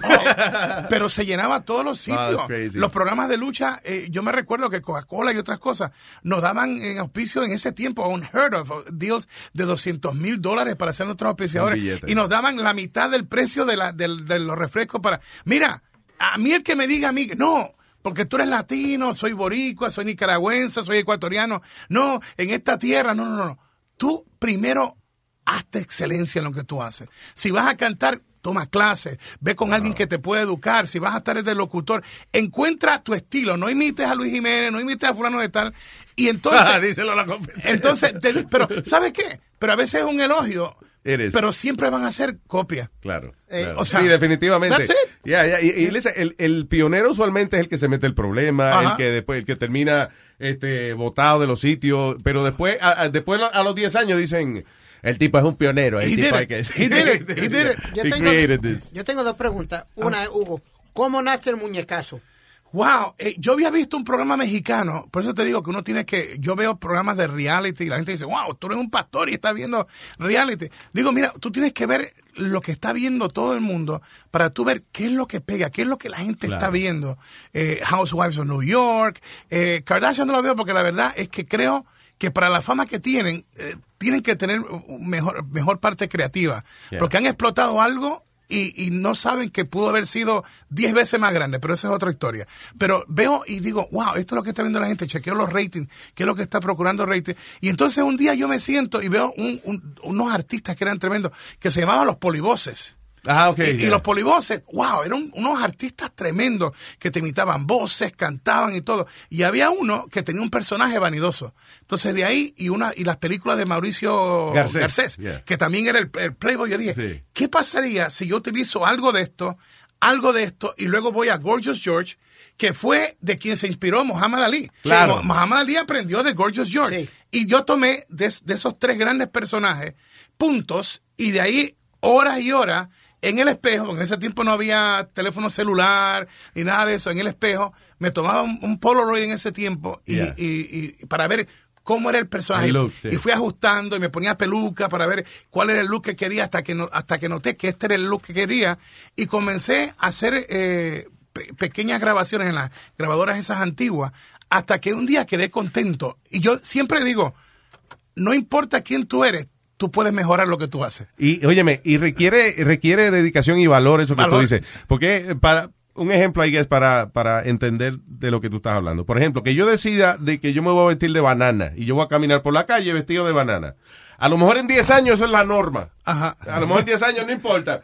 Pero coño, ahora tengo yo que tener los cojines bien puestos Sí. en mi sitio para yo hacer eso. So, en ese tiempo you- tú estabas haciendo cosas que hoy en día Ya. es normal. No, y más en nuestra cultura latina, porque los ecuatorianos decían, este tipo nos está haciendo pasar una vergüenza a nivel internacional. Entonces lo otro era caminar en Puerto Rico. de- de- wow, eso era fuerte. Yo recuerdo que muchas veces yo iba al viejo San Juan y, y para salir de los sitios, wow, a veces la policía tenía que venir a sacarme, lo que era República Wow. Dominicana, Puerto Rico, porque no todos querían hacerme daño, pero se formaba tan, tanto que tenían que sacarme para evitar los problemas. porque- Claro que era, de hecho era Sí. para darte cariño, para saludarte, Sí. para tocarte, lo que Ajá. sea, pero, pero se formaba el revolver. Pero yo descubrí que en, en mis locuras eh, había creado un personaje que en momentos que la gente necesitaba distraerse, eh, veían la lucha libre. y lo, y lo- Mira, en República Dominicana, eh, los dueños de la empresa eran Vampiro Cao, Jack Veneno y el Puma. Mm. Esos tipos llegaron a cambiar sus carros deportivos cada año con la locura de la octava maravilla del mundo. Sí, Yo me sí, inventé. claro. Ahora, a mí, el, el dueño de, de- ¿cómo se de los productos de allá de Indubeca, eh, este, por poco me mata un día en el pueblo de él, porque yo, ¿Por le, yo le di una paliza a Jack Veneno, que era su luchador favorito. Ah, se estaba metiendo. Y el tipo, y en el momento me dice el sargento de policía, no toque a ese tipo, que ese es el, ese es el dueño de esta ciudad. Ay, y yo ay, dije, wow, deja aguantar. Porque el tipo logró darme, darme un, un golpe con el zapato. Sí, sí, sí. En la entrada. Pero cuando yo iba a, a bloquear, pues, a bloquear, y el sargento me agarra la mano y me dice, no, lo, no, No, yo, no, tengo así, yo tengo así el zapato de él para, para, para alarlo. Y me dice, me dice él, ese es el dueño de este pueblo. Y yo ahí... Porque, nunca he sido estúpido tampoco. sí, claro. No, y que de verdad lo tuyo no era que tú No, eras no, así, era un personaje. Un personaje. y logré, y logré darle la, bueno, en ese tiempo, el único show que nos superaba era en vivo los viernes en la noche, en Color Visión, si no me equivoco. La única, la, la única persona que nos superaba en rating en televisión era el show de un maestro, que siempre lo considero maestro, que en paz descanse, eh, Freddy Veras Hueco. yeah. Pero fuera de eso, y además, dentro de los shows de ellos, eh, hacían el personaje mío de la. Ah, de- te imitaban también. So, it, it was perfect. Entonces yo, yo, yo cruzaba, el crossover no lo hizo Vince. Yo ya lo había hecho porque en ese tiempo yo tenía entradas con música, yo mandaba a preparar mis entradas. Entonces lo- lo- los artistas de diferentes países iban a las luchas y lo, y lo mejor que tú puedes hacer es cuando tú comienzas a crear algo que diferentes personas que tú admiras eh, disfruten de lo que tú haces. Y, y para Claro. mí, para mí ese, ese es el respeto más grande que tú le puedes dar a alguien. Eh, you know, we dig what you do. That's nice. Está bien. That's Y really cool. Esa es la parte, la parte. Eh, Tú sabes que eh, yo le estaba contando a los muchachos, ¿cuándo era? ¿Was it this morning? Yeah. Que cuando yo, yo llegué aquí en el 93 y entonces eh, eh, me tocó trabajar con, con este muchacho colombiano, muy buena gente, que de hecho yo viví en su casa como tres meses, Carlos, Carlos Cabrera. Eh, Fue mi compañero por más de siete años. Sí, pero a todo esto, eh, eh, cuando yo llego aquí, eh, están haciendo, van a hacer las audiciones para escoger quién iba a ser tu compañero, eh, you know, porque él ya sabía que iba a trabajar contigo si, si lo escogían. Y el tipo no sabía nada de lucha libre, Nada. pero yo lo vi al tipo todos los días, se compraba tres y cuatro magazines de lucha libre, se los estudiaba, estaba horas estudiando esa vaina. Mire, y cuando ganó la audición después, como 200 gente audicionaron para eso. Ah. Sí. Y fue, exacto, terminó un compañero tuyo. Y a través del tiempo, eh, como tú y yo estamos hablando, fuera de cámara o algo, era recopilando, o sea, eh, háblame de esto. O sea, yo creo que el profesional siempre se va a ocupar de mejorar su arte. Yeah. Y él le gustaba porque él, él, él narraba, pero sabía que tenía al lado mío una persona que tenía una base sólida en la lucha, que, que, que lo que hablábamos iba a tener credibilidad y de Claro. hecho fueron 17 años que aún hoy, con lo grande que es WWE, todavía en Latinoamérica, si tú ves los comentarios en los programas que yo hago, dice, Hugo, vuelve porque esa pareja de Carlos y yo, aunque, aunque pongan a quien ponga, yo lo digo y me atrevo a decirlo porque es un reto que modestia aparte en español nadie lo hace mejor. Claro, claro. Y yo lo, y yo lo reto. Y el día que, que, que una pareja lo haga mejor que yo, yo voy a ser el primero en decir, ¿sabe qué? Esto nos superan a nosotros. Claro, y eso no es eh, falta de humildad, por el contrario, yo creo que eh, una de las cosas para uno triunfar también es tú co- saber que tú eres bueno también. Porque si tú te crees que eres una porquería no vas a tener ánimo. You guys were really good, una química excelente. Y también la porque Carlos es un poco más locutor. Tú eres Oh, yeah. más, you know, más apasionado Mira, con tu la, la voz, la voz de Carlos. Jim Ross, que es una de las celebri- celebridades más grandes en la historia de la lucha libre americana del Hall of Fame, un día me dijo a mí, si yo hubiera tenido la voz de Carlos, me hubiera hecho billonario. ¿Por qué? Porque eh, yo, yo, yo tengo la emoción, pero no tengo la voz educada de Carlos. O sea, que la gente como ustedes tienen el tienen algo que es tan lindo que la gente cree que cualquiera puede hacer radio. ¡No! O sea, hay que tener el timbre, la educación, cómo proyectar la voz y todo. Lo mío, lo mío es más la pasión que un día yo dije, mira, de lucha libre yo tengo que salir y dar otros pasos. Y entendí en un momento dado que yo tenía que crear mejores luchadores y que con el micrófono y escribiendo historias y, y trayendo nuevos, nuevos héroes, nuevos villanos, iba a poder ser más efectivo, que ya lo mío lo había hecho en la lucha, eh, ya en el ring, y, y soy de los pocos que cuando he dicho me quito, me he quitado, porque hay muchos que dicen me retiro y ya lo están metido de nuevo allá. No, no, yo dije me voy a retirar la parte del ring porque quiero concentrarme en crear las nuevas figuras para que no pase lo que ha pasado en República Dominicana. En Puerto Rico hay una crisis de lucha. Sí. eh, pienso llevar a... Está malísima. Ajá. De Sí, verdad. en, en sept- Sí. en septiembre quiero llevar una cartelera como las grandes, lo voy a producir allá, y, y es porque me molesta que gente tan linda como, como un fanático de Puerto Rico se sienta defraudado, eh, como estás hablando con uno, lo- con Leonardo, de lo que pasa también en Argentina, que eh, Titanes en el ring o 100% lucha fueron buenos en un tiempo, pero tú no te puedes quedar en esos tiempos. Claro, sí, pero Hay lo que tú dices, era, era evolucionar. como un circo eso. ya. Hay que evolucionar y la lucha libre allá, se cre- creamos a Carlos a, a Carlos Colón, creamos a TNT, hicimos a, hicimos a Chiqui Star una estrella, Mm. los Invaders, eh, pero luego eh, me voy para Estados Unidos, 17 años, y, y es como que en ese tiempo se, de- se detuvo. He did, right? Es- Yes. es verdad. Eh, Tú eh, ves los programas de televisión de ellos y tú dices, what is going on? Yeah, man. Es una producción malísima, eh, ni siquiera tienen, eh, eh, y, y digo a la gente a veces, en lo- yo hago un, un- un Facebook Live todos los jueves a través de la página Lucha Libre Online que se llama Atanga en el Show, y lo más lindo es que la gente, como estamos en, en vivo, León te dice, Hugo, bendíceme, mira, mi papá tiene cáncer. O sea, Ah, digo a la gente, un programa de lucha, man, I'm preaching, I'm talking about wrestling, God is, God is God. Eh, entonces, eh, nice. eh, Well, you're a friend for those people, yeah, so, yeah. you know. Entonces, de momento, tú ves, tú ves y tú dices, ¿cómo es posible que una de las mejores plazas de lucha libre en el mundo, que es Puerto Rico, esté pasando por algo cuando hay el público? Porque cuando va a WWE meten 15 mil y 17 mil personas. Claro. So don't tell me, yo sé, Hay que hay un, yo sé que hay un reto, de hecho estamos orando por Puerto Rico y tengo una cadena de oración por la isla, pero si tú le das al boricua un buen producto, ellos te van a llenar el coliseo. Mira, Luis, Hugo llevó a Giant Baba, llevó a Harley Race, llevó hasta Gorilla Monsoon, que peleó Ah, con, sí. con guantes de boxeo. Oh, el árbitro fue Jersey Joe, Joe Walcott, Walcott. A contra Andrés Higuera. Oye, tú tienes una memoria tremenda, pana. Yeah. Tú eres un fiebrú de la lucha. Sí, Oh, sí, sí. definitivamente. Sí. Eh, Amen. eh, eh, Hugo, te, te estaba diciendo fuera que la lucha libre fue lo que me hizo adaptarme a Puerto Rico porque it was something in common that I had with all the other neighbors. Cuando yo llego de Nueva York, yo no sabía nada allá en Puerto Rico y la lucha fue la que me unió. conexión, Mi tu conexión, conexión. hacia mi- mis vecinos y esto. Y, y íbamos a, a todas las carteleras. Iba a Manatí, a Ciales, Vega Baja, a todas las Sí, carteleras. mira, ahora hay jueces eh, en Puerto Rico, hay doctores, hay eh, eh, pastores como Roberto Orellana que me dice la esposa de él, me dice la pastora, me dice, mira, por culpa tuya los hermanos míos practicaban lucha con conmigo. Eh, Lo tiraron contra el piso. la- eh, pastores, hay, hay hasta, hasta curas de iglesia que, que me dicen, nosotros crecimos eh, viéndote en lo de la lo de la lucha porque era it was fun. And by the way, let me tell you something. Tú no te ves viejo para nada. Muchas gracias, muchas gracias. o sea, estás más gordito, pero, pero no estás arrugado ni nada. Y mira las manos, tiene manos de, de chamaquito, eh.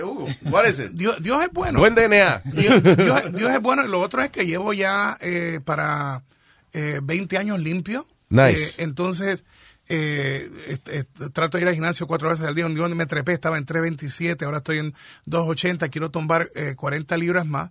Porque las campañas mías son, ahora vamos, por ejemplo, vamos a, vamos a estar predicando en Puerto Rico, pero vamos a Piura. No puedo ir otra vez porque pasó que la mitad de Perú estaba bajo agua. Oh, yeah. Pero vamos de nuevo a, a Piura y créeme que hay sitios donde yo predico donde tú tienes que quitarte la corbata y la camisa y tú puedes hacerle así la ropa después porque son selvas. Sí, Ya, eh, Pero vamos con ese amor, con ese y yo creo que e- es ese corazón mío de hacer las cosas bien, eh, papito Dios, eh, eh, me, me regala, me regala este salud porque la verdad es que para lo que yo hice debí haber estado muerto y Dios me ha dado una segunda vida. Oye, No solamente la, la cosa de la droga y eso, o sea, lo que es la lucha libre, ese deporte es brutal en el cuerpo humano, ¿verdad? La O caída, sea, eh, son más de 280 días al año tú viajando. No, Eh, el, el- el- el glamour, el glamour de las luces no es lo mismo que tú vivirlo todos los días. ¿Qué fue? ¿Qué, qué fue la discusión que tenemos aquí todos los días? Te estás Pero yo, pero yo siempre, pero yo siempre he dicho que tirarse contra el piso, eh, eh, eh, you know, es, es real. ¿Cómo tú no te vas a tirar contra el piso? No, no, no, pero hay dos o tres payasos que dicen que la lucha libre no es verdad. Pero tú mismo, eh, nosotros hicimos una vez un programa de televisión y montamos una lucha, este, Diablo, you pero know, que él me cayó duro de verdad, Luis. oye, y lo tiraron, contra, y, eh, oye, bregó el chamaquito, se Sí. dejó tirar contra el piso y todo eso, he did it. No, y después era Hugo, we had set something up, donde él iba a ser como suave, tú me entiendes, tranquilo. Él se tiró de la tercera cuerda. Se emocionó el tipo. Y el tipo, me- el tipo era del grande, como, como 6, 5, 340 Huge guy. libras. No, Huge guy. Yo le digo a la gente, mira, esto es un espect- lo, lo que lo que es diferente es que cuando yo comienzo era era más hardcore. Yeah. Eh, eh, siempre hay algo hay algo en, en la lucha que es controlado, pero en esos tiempos tú ibas a muchos países donde el número uno ahí no quería que tú lo hicieras bien. Y mira, cuando tú te metías al ring había que meter mano. Claro. Y en nuestro negocio tú no te quejas a un promotor, sino que tú lo resuelves en el ring y conoces por eso en el ring, lo comienzas en el ring y lo terminas allá, allá abajo en el gimnasio. Pero la brutalidad de- de- del deporte, lucha, espectáculo, eh, yo he estado en contra de tomar las cosas personales porque cualquiera pelea. Claro. Eh, pocos pueden hacer un espectáculo de una pelea o Make una a lucha. Entonces, en el riesgo está que son tipos de 230, 260, 300 libras, pero que son zonas, tú sabes que la parte de la nariz tú la respetas, la parte de la 100, pero lo que es la espalda, lo que es el pecho, usted suelta y mira, el otro te va a dar duro y punto, pero son áreas que tú tienes que, que- que- que saber aguantar el golpe. Antes, se- antes en toda la, casi en toda la cartelera había sangre. Alguien salía sangrando de ahí, you know. Ah, sí. eh, Ahora lo que pasa es que yo en mis carteleras, Luis, yo trato eh, y hago eventos grandes en diferentes partes del mundo. Yo creo también, Luis, que lo que pasa es que hay tanta violencia hoy en día que, que en todas partes hay masacres, bombas explotando, hay sangre. Y yo lo que quiero es que si una familia lleva a un niño de tres años, de cinco años, no quiero traumatizarlo con la parte de sangre. Porque de- ya ellos son como esponjas y absorben demasiada violencia. Yo lo que trato, ahora hay veces que pues, te lastiman la nariz y cosas así que no se pueden evitar. Claro. Pero yo trato, si yo veo que hay dos tipos que no se llevan bien, yo trato de no programarlos uno al otro porque sé que me van a dar problemas y que van a estar con los ojos hinchados y va a haber sangre. Y eso, to me, that's, that's against my business. Y lo que yo quiero crear son tres horas de entretenimiento con luces, sonido, y yo les pago bien al luchador y yo trato de traer los, los mejores ex WWE, Carlito Caribbean Cool, los Hardys que acaban de firmar con WWE, pero todos ellos, o sea, yo tengo a- ahora mismo en Chile tengo a Alberto del Río contra Johnny Mundo, dos campeones mundiales, pero yo, yo me concentro en viñetes, producción, las pantallas, humo, el claro, un sonido. espectáculo, no, Yeah. no una, no un, eh, ¿cómo es? Una riña Sí, sí. personal. Sí. No, ahí tenés en, la- en la línea 2, ahí está María que lo con ah, Jack Veneno cuando estaba en, Por- en Santo Domingo, ¿no? Oh, que lo vio a... a- Sí, así. dice que Hello, lo. María. Hola, buenas, ¿cómo están? Hola, corazón, aquí estamos con Hugo. Hugo, soy fanática desde pequeñita. Los sábados, eh, mi papá, mi hermano y yo, a las 11 de la mañana, éramos fijos, fijos viendo la lucha. Algunas veces se podía transmitir la de Puerto Rico, pero sí me acuerdo cuando llegaste ahí que con Jack Veneno allá. Dios te bendiga, esos eran los tiempos.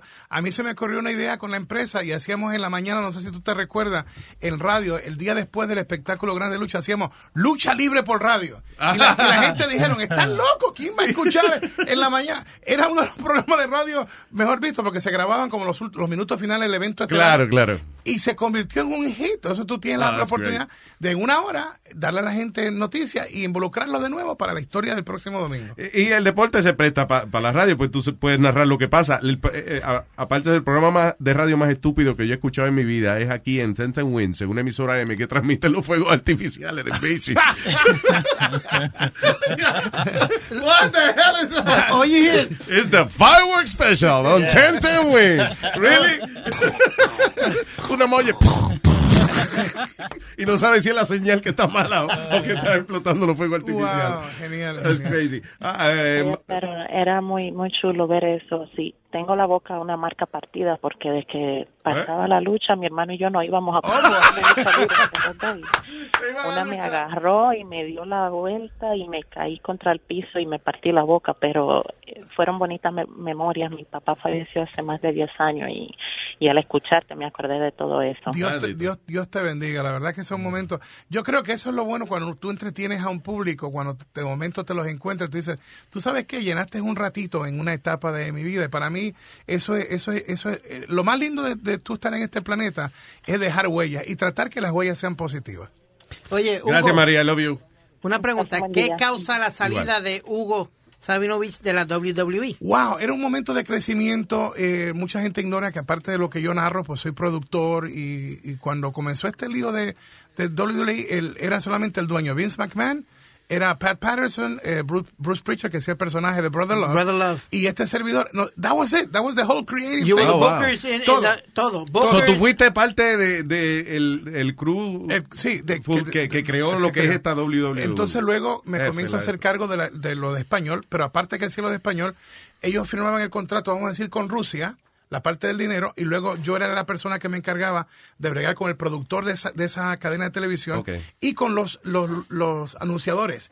Y muchas veces lo que iban a hacer el play by play no entendían inglés, obviamente ni español, entonces teníamos que tener a un intérprete, sentarme en un estudio ahora, entonces Claro. ponerlos a ellos, explicar al intérprete lo que yo quería, ponerlos a que me narraran cinco minutos, le daba unos puntos, y luego entonces yo tenía que verlos como ellos estaban, y el, y el, y el intérprete tenía que traducirme lo que ellos dijeron, y lo llevaba a veces una sesión de tres, cuatro horas para yo ver dónde, Wow. dónde estábamos, pero en cada idioma, ruso, japonés, chino y todo. O sea que yo dejé mis huellas no solamente en nuestra industria en inglés y en español, sino que ayudé a, ahora en 28, en 28 idiomas, 15 dialectos, una cosa brutal, le dan al año, creo que es como 270 millones por su programa de televisión. Amazing, en los derechos de los otros países. Eso, sin contar Wow, que cada noche crazy. cuando él se cuando él se acuesta y se levanta ha vendido sobre un millón de dólares en el en el shop eh, de donde él vende su mercancía. nice. Aparte que tiene las licencias en de todas las tiendas grandes. Te, tú compras, tú ves que tú vas a comprar un juguetito al niño y tú vas a ver que el mejor display usualmente lo Yeah. tiene WWE. Pues mira, eh, Wow. todo Y eso es- cuesta en la tienda, by- by todo, yeah. pero todo eso comenzó con estar a veces hasta las 3, 4 de la mañana. Yo recuerdo que a veces acabábamos el programa en vivo, se iban todos y yo tenía que dejar todo listo para los productores, cosas que cuando yo estaba durmiendo, Sí. el estudio no duerme, ahí seguían produciendo cosas. Wow. Pero que crazy. yo le digo a la gente, fueron 17 años, pero cuando yo te digo 17 años de trabajo en WWE, yes, I made good money, yeah. pero ese dinero eh, era parte de la creatividad de, y el esfuerzo físico. La, la- muchas, muchas veces eh, eh, no solamente es el esfuerzo físico, sino cómo tú diseñas o desarrollas algo, un plan de trabajo o un personaje, en el caso de nosotros, o, o cómo, cómo atacar ese mercado. O sea, y para eso, eh, en ese tiempo no era como ahora, que ahora tú entras y te dicen exactamente cuánta gente te están viendo en tal sitio. Es más, tú estás, tú estás en un programa en vivo ahora y tú sabes ya el rating en ese mismo momento Sí, para, claro, para, para ya. alterar las cosas, como la ficha de ajedrez. Sí. Ok, esto no está lo viendo la gente, lo voy a hacer más corto, cambio acá. Pero en ese tiempo eh, había que ser... eh, Perfecto, casi. Si Casi vamos a ver- perfecto. Sí, si pe- vamos- y había que, eh, era todo con Oh, y- gut feeling también. Y, y- y- y era como desarrollar un olfato. Sí, Eh, sí, sí. Ese, eh, wow, would, would my people like this? Eh, ¿Le gustaría esto a los chinos? ¿A Claro. los rusos? ¿Le gustará esto? Entonces yo, le, yo tenía que trabajar frases idiomáticas. Oye, ¿qué, ¿qué dicen en Rusia? Ok, pues yo no quiero que digas lo que, lo que Ca- Carlos y yo decimos, o lo que dice Jim Ross y el rey. Por ejemplo, porque- cuando, cua- cuando una gente se cae al piso, que aquí dicen Atalia, ¿qué dicen en Rusia? Exacto. Por ejemplo, yeah. Y yo quiero que tú me lo hagas ah, para tu país. No me copies lo que yo hago, lo que hacen los americanos. Yo quiero que el ruso se sienta como que this was made for me. Claro. Y ese es el éxito. Whatever sells Sí. to them, pero que hagan Ajá. eso. Oh, that's amén, nice. amén. O sea, cuando me, cuando me llamó, me llamó Leonardo me dice, mira, para ir con Luis Jiménez. Digo, yo no, yo no he estado en persona con él, pero siento que lo conozco toda la vida, porque si estoy en eso, te he visto en el bus en un anuncio, o te he visto de momento en, en un comercial de, televisión. En la y, de- y pesadilla, de momento, de momento, y de momento he escuchado cuando, oh boy, ahí está Luis, tiene problema con un artista. Porque, porque usualmente siempre lo que sale no son los Es nombres. lo malo, ¿verdad? Sí, digo, pero yo siempre creo que en este tipo de medios, eh, el- en el negocio tuyo, o sea, para tú establecer quién es Luis Jiménez, eh, tú no puedes ser el, el besatrasero de la gente. Eso es lo que te dije ahorita, que usualmente uno se mete en lío, se mete en problemas, y después un día te hacen un homenaje, una cosa, pero, pero te han votado Ya. 60 veces. y te- Y muchas veces la gente no sabe que cuando tú te envuelves en una cosa con, con, con un artista, quizás ellos no lo ven de esta manera, pero tú le estás dando vida y, re- y- y relevancia de nuevo. También, claro. Porque todo el mundo va a hablar de ellos y quizás estaban apagados y las canciones no se escuchaban, pero ahora tiene un pleito con Luis Jiménez. Claro. Y, y volvemos, ya es como una historia de lucha libre. Aquí está el artista, aquí está Luis Jiménez, lo único que ustedes no se meten en el ring, pero el micrófono es el ring. Entonces fulano de tal dice tal, Yeah. entonces después viene una cadena y pone lo que pasó en la entrevista tuya en la radio. And I love that. Show business, Por yeah, eso es love yo veo todo esto, porque yo chequeo algo ahí y de momento yo escribo lo que me gustó de, Vaya. de tú tuviste con un artista famoso, no voy a decir el nombre de momento, y tú dices, oye, pero ven acá, yo te dije que iba a yo me recuerdo todavía que tú le dijiste, pero si yo te dije aquí que ibas a venir aquí, vamos a hablar de esto. y Ah, yo te Gilberto, Gilberto, Ah, sí. iba a decir el nombre, pero tú Sí, te apures, sí. Y, y yo, y yo digo, yo digo, wow, el tipo, con todo el respeto que se merezca Gilberto, el tipo no sabe que Luis le está haciendo una tribuna porque la gente va a hablar. Mira, en esos días, yo creo que lo más que se hablaba era de, de de lo de Gilberto. y Hey. Salió en el periódico en primera plana. y So eso, to me, yeah. it's like, Yeah, it wow, was good. maybe a thank you note should be una. eh, gracias, Luis, porque la verdad que me hiciste, me hiciste sonar. y yo creo que eso es lo que la gente a veces lo, lo toman demasiado a pecho. Y a mí me molesta que a veces tú te pones famoso y ahora te olvidas de la gente que te hizo famoso. Sí, y no solamente eso, eh, también hay una cosa interesante. Cuando tú estás subiendo, eh, everybody cheers you up. You- you- when you're the underdog, todo el mundo te apoya. Pero una vez llega, entonces, cualquier vaina que tú haces, mira este come mierda, se cree ahora la gran cosa. you help me get here, now, Ajá. you know, uh, I'm the asshole, you know. Yeah. Pero eh, eh, es chulísimo, yo creo que uno poder tiene su- todos tiene su positivo y negativo, pero yo creo que es grandioso uno poder llegar a un momento en la vida en que uno diga triunfé, eh, coño, I- I was successful, and I know, I know what it feels like to do that. you know, Y, right? y- y- y Dios me ha dado, Luis, eh, yo creo que cuando tú haces las cosas bien, Dios te va a ayudar. Porque yo he tenido casos en Bolivia. En Bolivia tengo un ministerio de jóvenes que sacamos, al presidente ya se le ocurrió hacer la, la hoja de coca legal y ahora tenemos chamaquitos de nueve años mezclando la hoja de coca con droga barata y a los 10 años ya son adictos. Pero vea que la hoja de coca no es como, como más sano. es sano sentido, porque los indígenas que trabajan en, la- en las alturas lo utilizan para masticar. Eh, Es que cuando prostituimos lo que Dios ha creado, la- eso no es lo malo. Lo malo Yeah. es que entonces los jóvenes, como van a Google y ya saben cómo hacer una versión barata de... Ellos lo mezclan con otra droga y ahora cogen la coca con algo y están... eh, a- pero unas combinaciones letales O sea, quieren hacer como una versión Yeah. de la droga ilícita, no, sí. no de... eh, y, le, y le mezclan otras cosas a eso. Entonces, cuando tú vienes a ver, ya tienen 10 años y están ahora eh, con revólver en los puntos, otros con Sí. ametralladora. Ah, ah, No llegan a los 13, 14 años. Entonces, tengo este ministerio de jóvenes que se llama Cero de Proeza y es a pulso con lo que podemos tener y le llamamos mensajes y esto que lo otro. Pero un ateo, un día me dice. El I muchacho- am an atheist, by the way. yeah, yeah. Yeah. Y lo voy a citar. Me dice, oye, eh, esta persona que tiene dinero es ateo y yo no sé por qué. El tipo dice que hay algo que él quiere hacer contigo. Oye, pero digo, antes que él invierta, porque quiere hacer un documental con cámaras y todo, dile que yo, yo soy pastor y que en lo que de lucha libre yo voy a hablar algo de, Claro. de Jesús. Me- él me llamó y me dijo, no, yo no tengo ningún problema con eso. La gente tiene una impresión rara que todos los ateos estamos insultando gente. No, nosotros hemos decidido que vamos a vivir así y lo que usted vive y decida creer es asunto suyo. El tipo me ha hecho un documental, lo pagó él mismo, lo pagó en televisión. Te dejó decir lo que tú quisieras, you know. Y digo, entonces vamos a los prime time shows y me hablan de lucha. Y de momento el, el- el modelador, no sé cómo pasa, pero pasa. Y entonces me dice, vamos a ir a un segmento extra. Y el segmento extra es hablando de mi toque con, con Dios. Y yo siempre creo que cuando tú lo haces de corazón, Dios te va a ayudar. Porque fui, en Puerto Rico fui a un programa famoso en la mañana de radio, este, eh, y, y- y de momento eh, surgió que, que nos fuimos, era para hablar de un espectáculo que iba a llevar allá, y de momento estas figuras que son bien famosas allá, eh, que es el programa que más, más se escucha y se ve a la misma vez allá.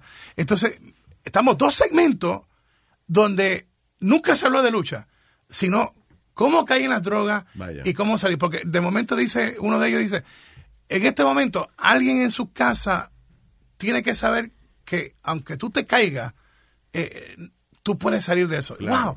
Y me gustó que alguien que tiene ya un programa con un formato, en ese día cambió el formato. Y, y te digo, había un, un- o sea, testimonio de eso porque a veces hacemos programas y no sabemos que hay gente que están deprimidos. Sí, claro. Que, que quieren acabar con sus vidas, están metidos en alcohol. Y la gente no entiende que esto no es un tecato por ser tecato, esto no es drogadicto por ser drogadicto. Hay algo algo algo pasó. ahí. Pero así como pasó, un apretón de mano, un yes, you could do it, tú puedes, tú puedes salir. Mira, eh, no hay que ser el papa, ni hay que ser el apóstol más grande eh, o el rabino más grande para decirle a otro, eh, tú puedes salir.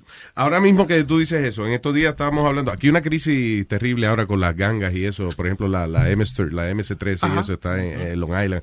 La heroína está acabando con la De gente. hecho, aquí mañana, también. mañana predico en Long Island mismo. Te iba a decir, Cam- how do you talk to eh, hardcore, you know, guys like that? you Sí, know? es, es porque la ventaja que yo tengo es que muchos crecieron, vieron, ¡a Tangana! ¡Ahí está Jancina! ¡Llévala al Rey Misterio con otras cuerdas! ¡Mira la catapulta! ¡Por poquito! so, ellos no ven al evangelista, no ven al pastor, ven a alguien que llenó momentos en su vida. No, y que they don't see you Yeah. as a weak uh, No, no, guy, no, they no. see you, uh, Yeah. you know. Entonces, eh, bueno, no solamente en Long Island, sino en, en Ecuador hay unas pandillas grandes.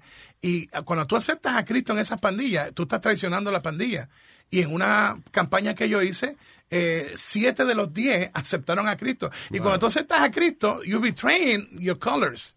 Es algo totalmente... How, uh, how do you change? O sea, porque eh, obviamente cuando uno tenga una, pan- una pandilla es algo bien intenso, es un mundo que ellos Ajá. mismos se crean, una, ellos sienten que tienen una Ajá. hermandad y eso. How do you get people out of that? ok, eh, eh, el hombre no puede cambiar a nadie, pero eh, con un propósito, una oración. Cuando tú le dices, mira, yo comencé, yo aprendí a luchar en Nueva York caminando de la 138 y Brook Avenue a la 156, eh, pasaba tres áreas de pandilla, pasaba por criminales y en ese tiempo la botella de un refresco famoso eh, que dice The Real Thing eran la- los gruesos, que eran como los espejuelos de... Entonces yo rompía la botella y eso lo tenía dentro de, de mi bulto con mi ropa y tenía que sacarlo para pelear porque si no era si no era como tránsito, tú tenías que pagar por pasar por ahí y las pandillas querían o darte una paliza o que tú te metas en la pandilla y yo todos los días tenía que batallar para ir para ir allá a que me hincharan la cara y me dieran duro, tenía que pasar por todo eso. Entonces cuando tú le cuentas a muchachos, le digo, mira, yo estuve en pandilla también, yo sé lo que es estar, eh, yo eh, tuve la oportunidad de haberme convertido en, en, en traficante de droga porque tenía todas las conexiones y todo, pero vi a tanta de mi gente, de, mi- de mis amigos salían en el vocero al otro día, un día eran millonarios, al otro día lo encontraban sin cabeza, o sea, yo tengo historia, eh, el libro se llama Tangana, Ring de Tentaciones. ¿Cuándo sale el libro, the Eh, eh, mi esposa está editando las últimas 50 páginas porque el editorial Nice. que lo iba a tomar, tú sabes que el editorial toma control de, de- de- de tu intelecto. Sí, claro, Entonces ya. ellos lo van a hacerle cirugía. Y yo dije, eh, esto no fue el propósito de hacer el libro. Entonces, con mi esposa hemos batallado para bajar la, la cantidad de páginas y estamos, eh, y con la intención de que, como todo lo que yo hago, 20% de lo que se genere de ganancia va a ser para invertir de nuevo Cool. en ir a las cárceles, en las pandillas. Pero tú le dices a un joven, yo pasé por eso, debí haber estado muerto, tuve una segunda vida, y tú le dices, luego tú le hablas números. No hay joven que no entienda de números. Mira, si tú robas ese carro y es un y es un carjacking, vamos a decir que es carjacking, la mayoría de ese dinero se queda la pandilla con el dinero, porque es como ellos son los jefes tuyos. Eh, si tú caes preso, eh, primeramente una vez que tienes los tatuajes marcados, vas a ir a una sección especial allá adentro. Entonces allá adentro tú vas a estar 10, 15 años y si te ordenan que tú mates a alguien allá adentro, tienes otro problema. Suma, más. yeah. Entonces yo le digo, tú tienes que llegar a un momento y decidir, porque esto no es para cobardes, eh, porque salirse también tiene sus consecuencias. Y muchas veces tú vas a tener que salirte y, y- y tomar tu bultito, como han hecho mucha gente que le hemos predicado nosotros, y salir a otro país y olvidar como si fuera el- el- la lista de protección de- del FBI. Empezar nuevo. Empezar de nuevo. Pero se puede. Lo mismo con prostitutas, lo mismo con pandillas. Pero tiene que ser alguien que le hable del cora- de corazón y con la palabra de verdad de que yo estuve, yo te puedo dar testimonio de aquellos que siguieron y a los 15 años están muertos. Eh, sé de, de otros que a los 14 años le mataron a toda su familia Yeah. y a él lo tuvieron vivo 48 horas eh, torturándolo antes de matarlo. yo le digo, tú escoges. Hay un riesgo, pero ahora mismo solamente tú tienes dos alternativas, seguir en ese mundo o salirte. Claro. Y salirte no es lo más fácil. Porque hay mucha gente que te dice, no, tú puedes, y está lo motivacional y todo. Todo esto trabaja si tú eres un ejecutivo en un sitio o algo, Sí, claro. pero con la pandilla no funciona eso. No, y aparte de que, por ejemplo, vamos a suponer que tú me hables y tú me des fuerza y yo diga, coño, le voy a meter mano, pero tú coges tu avión, vas a un compromiso que tú tienes y yo estoy solo ahora, ¿qué Exacto. yo hago? Ahora, la ventaja conmigo también es como tenemos las páginas Hugo Sabinovich, Hugo Tangana Sabinovich y todo. Tres de la mañana, yo soy nocturno, ahí es cuando yo escribo mensajes, escribo personajes. De momento yo estoy orando o veces lo llamo por el, por el mismo Messenger. Un chamaquito de 15 años que quiere suicidarse. O sea, yo trato de tener un contacto con Eso ellos. es. Ahora hay una ventaja. Yo creo que las redes sociales se pueden utilizar a tu favor. La gente le tira que si esto, que si lo otro. No, no. No es lo que, no es lo que es, es lo que tú quieras hacer de eso. Y, y esos jóvenes, las muchachitas las tienen en prostitución, 12, 13 años. Entonces de momento dicen, no, es que ya, ¿qui- ¿quién me va a querer? Y yo le digo, mira, yo conozco personas que han sido abusadas, que han estado en prostitución, que, que la noche completa le meten droga para que esté prostituyéndose. Y he visto como Dios ha tocado su vida y hoy tienen un matrimonio feliz, hoy, hoy dan consejos a otra persona. El ser humano tiene la capacidad para reinventarse, pero tiene que llegar a un momento donde tú tomes las decisiones correctas. Y una vez que tú dices, tú dices, perdono o te perdona, porque a veces perdonamos a otros, pero no nos perdonamos a nosotros mismos. Claro. No borramos la maldita película de los abusos que nos hicieron. Y tú tienes que borrar esa mala película y decir, mira, eso es borrón y cuenta nueva, voy a vivir de hoy para adelante y voy a ser la mejor versión de Luis Jiménez, la mejor, la mejor versión de Hugo Sabinovich. Claro, no somos perfectos, vamos a cometer errores, en un momento dado vamos a ofender a alguien, pero vamos a tratar el 99.9% de no hacerlo para hacerlo bueno y entonces poder influenciar a gente que en este momento puedan decir, wow, eh, estoy buscando ahora eh, cómo salir de esto, pero estoy en pandilla y no se puede. Yo te digo en este momento, sí se puede, no me importa qué pandilla sea, hemos visto esto, lo hemos visto con gente de mafia, con gente de carteles. Yo creo que cuando tú pones tu fe en algo y en alguien, ese alguien y ese algo te puede llevar a hacer de lo imposible posible. Y una pregunta, por ejemplo, eh, eh, yo que soy eh, ateo, digo, yo soy ateo, pero me crié con la culpabilidad católica. En otras Ajá. palabras, you know, I like to do as good as much good, good as I can y eso, pero, por ejemplo, si yo estoy metido en pandilla, eso, ¿cómo hay manera de tú eh, ayudarme sin, sin tener que hablarme de Dios? Oh, porque tú sabes que yo oh, no seguro, voy a creer. Seguro, entonces yo me concentro en la parte de las experiencias y la parte física. La, la, la humillación que tuve que pasar de momento verme tirado en un piso, o sea, de momento verme en un sitio donde yo, yo mismo me veía y no podía creer hasta, hasta lo tan bajo que había llegado, que todo lo que tenía de dinero, de momento mis hijos estaban haciendo droga conmigo. Luis, hubo un momento dado que mis dos varones estaban haciendo drogas conmigo. Oh, wow. Entonces, yo sé lo que es caer a lo más bajo. Yo sé lo que es caer que, que, que te dicen tú no vas a salir. Que los que eran tus mejores amigos dicen cuando, cuando, cuando yo volví de nuevo y tú te encuentras a la vuelta de un coliseo, en, you turn the corner, antes de salir, y de momento tú ves que están apostando cuánto tiempo va a caer Hugo en, la- en el alcohol, en la droga. Oh, sí, yeah. Y tú tengas que ir al, baño, cerrar la puerta y tú llorar. Y digo a los hombres, no hay nada malo con que usted llore. Ahora, no se convierte en un llorón. Hay un momento, Sí. un momento que usted llore, Que se acción. seca sus lágrimas y tome acción. Pero eh, yo, muchas de las personas que yo le hablo, si me dice Hugo, no, no quiero que tú me hables de Hugo, pero necesitan ayuda. Eso quiere decir, Luis, que el amar a Cristo no significa que esto es solamente para evangelizar en el nombre de Jesús. Si la, yo, yo le, yo- hay musulmanes, mira, hay judíos, hay ateos, hay, hay, hay de diferentes cosas que yo les hablo a él como a ellos como tú estás hablando a mí y siempre con el permiso y le digo. Cuando yo me vaya de aquí, que tú no estás ahí, yo voy a decir, y es la oración, cuando yo me monte en el carro, tú puedes estar seguro que yo voy a decir, Padre amado, hoy tú me pusiste en el camino a Luis Jiménez. Él no cree en ti, él es ateo, pero yo sí te pido en el nombre de Jesús que él sienta la bendición de Dios sobre su vida. Te crea o no te crea, yo te bendigo en el nombre de Jesús. Mira, y, y Dios me va a poner el nombre de Luis Jiménez. Quizás tú estás en vacaciones, que, que ustedes, como nosotros, no tenemos muchas, y tú vas a decir, wow, sentí como una locura, como algo raro. Es que alguien está orando por ti. Yo, yo le predico a gente, no necesariamente con lo de Cristo, sino tú tienes asunto de droga, vamos a hablar de cómo yo caí, cómo salí. Tú tú tienes depresión. Yo te voy a decir cómo tú salir de la depresión. Y comienzo a hablarle, porque a veces, a veces nos acostumbramos que para salir de depresión necesita otra pastilla. Claro, yeah, todo lo, yeah. todo lo, lo resolvemos ahora con una pastilla. Hay pastillas para acostarte, para levantarte. Entonces, químicamente, tú funcionas, pero muchos de estos males se deben. Le digo fácil. Yo le digo, muchas veces es falta de vitamina. Muchas veces es falta de agua en el cuerpo. Muchas veces es que estás pensando demasiado en lo que te lleva a ese abismo que luego te lleva y tú comienzas a hablar. Le digo, mira, yo no soy psicólogo, yo no he estudiado para esto, pero te doy un consejo. Ahora, siempre le digo el disclaimer. siempre es bueno consultar con un profesional. Claro. Porque yo creo que el profesional sabe de esto. Pero si tú vienes a mí a nivel de calle, yo te voy a decir qué me sacó a mí de la droga, del alcoholismo. Yo te digo una cosa, encontrar la ruta hacia la felicidad eh, eh, no es tan difícil como la gente te hace, te hace pensar. Porque hay veces que solamente sentarte frente a un lago, Mm. Eh, frente a un lago, you know, apaga el, el celular. Muchas veces están deprimidos, es porque están en el celular. Oh, no me dieron like, mira. No, ¡Ah! no, no me dieron like. Hay gente que se deprimen, Luis, porque pusieron una foto. No, no me dieron y lloran y todo. Entonces, este, esto de Facebook se ha convertido eh, más importante. Hay gente que no tiene ni sexo con su esposa y su esposa por el maldito Facebook o el Sí. Twitter y todo. Entonces después dice, ¿por qué estoy deprimido? Muchas veces tienes que comenzar a hacer una lista de cómo funciona tu día y luego evaluar lo que en ese día has hecho.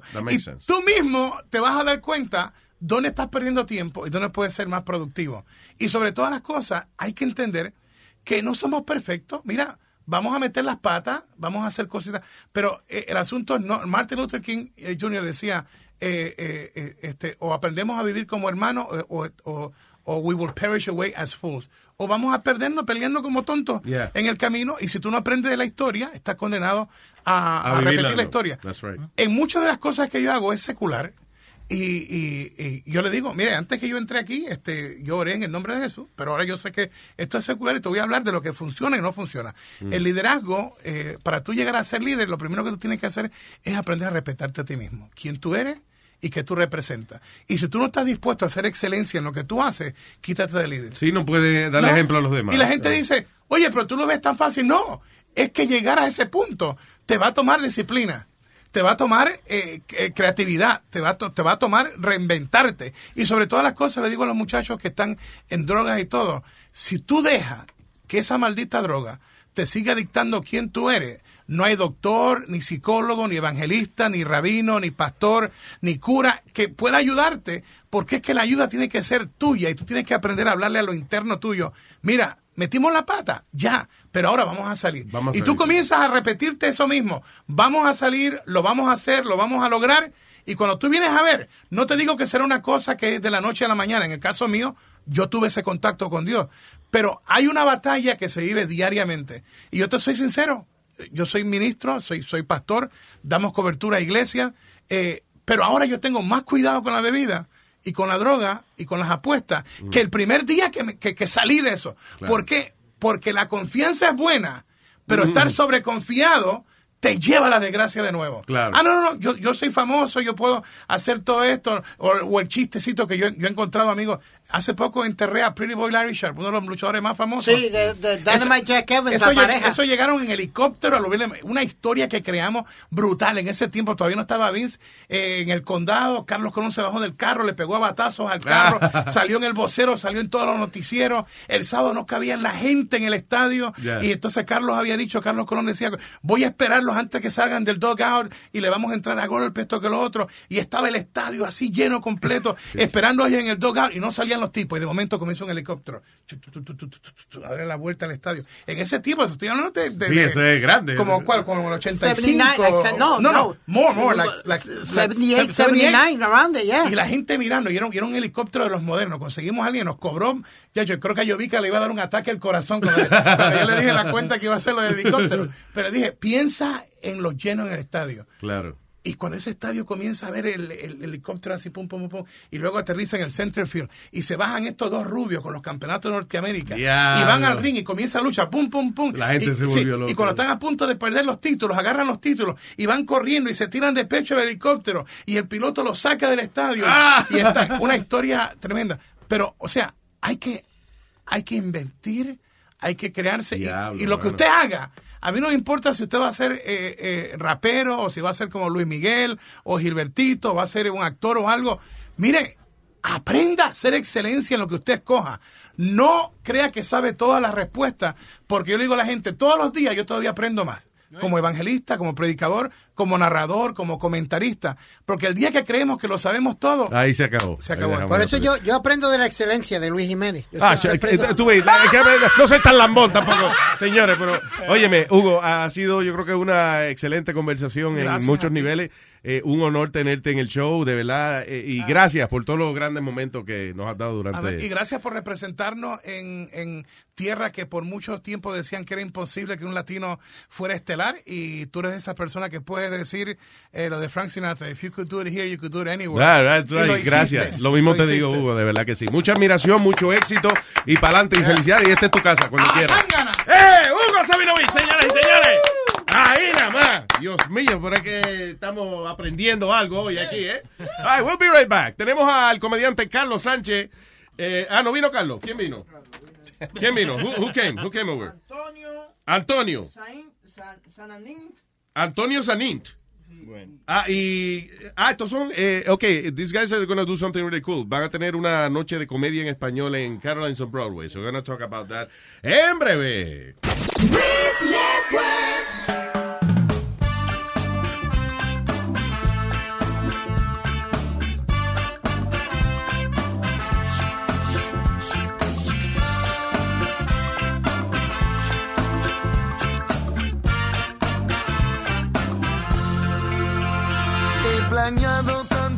Esta noche.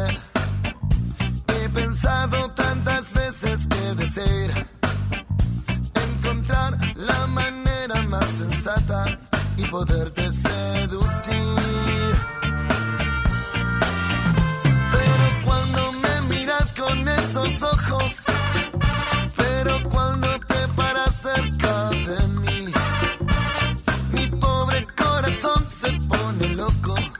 ya no puedo seguir.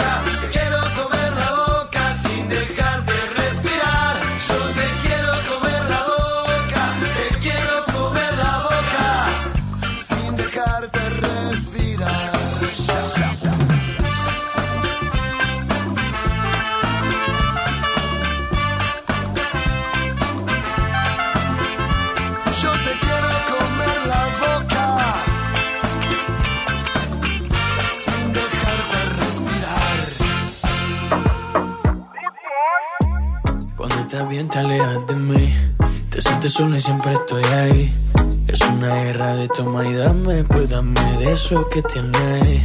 Oye, baby, no seas mala. No me dejes con las ganas. Se escucha en la calle y que ya no me quieres. Ven y dímelo en la cara. Pregúntale a quien tú quieras. Mira, te juro que eso no es así. Yo nunca tuve una mala intención. Yo nunca quise burlarme de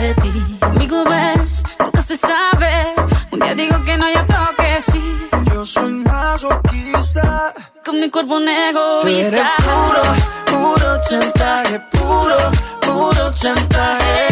Siempre es a tu manera. Yo te quiero aunque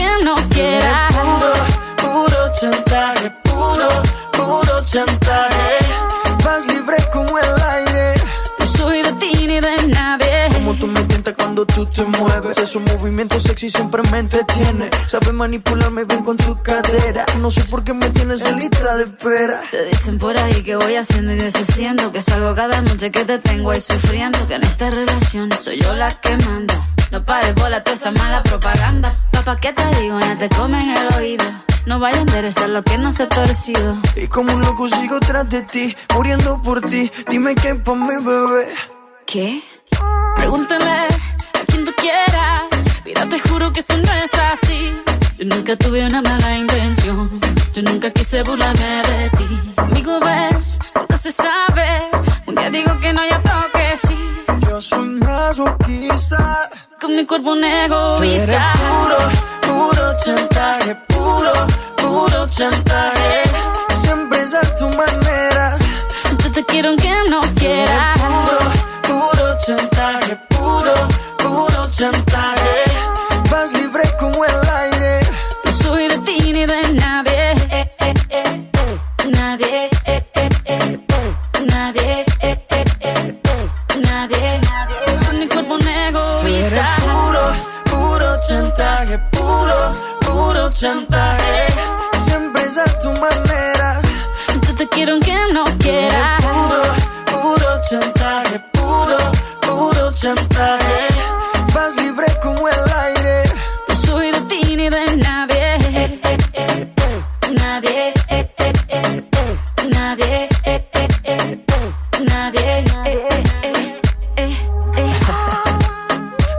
Baby.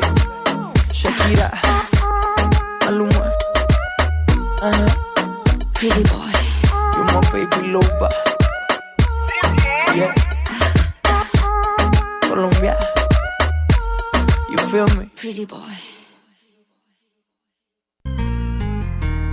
Miel de palo. Con lo que me ha cogido a mí ahora con caminar dormido. Luis Jiménez, call 911.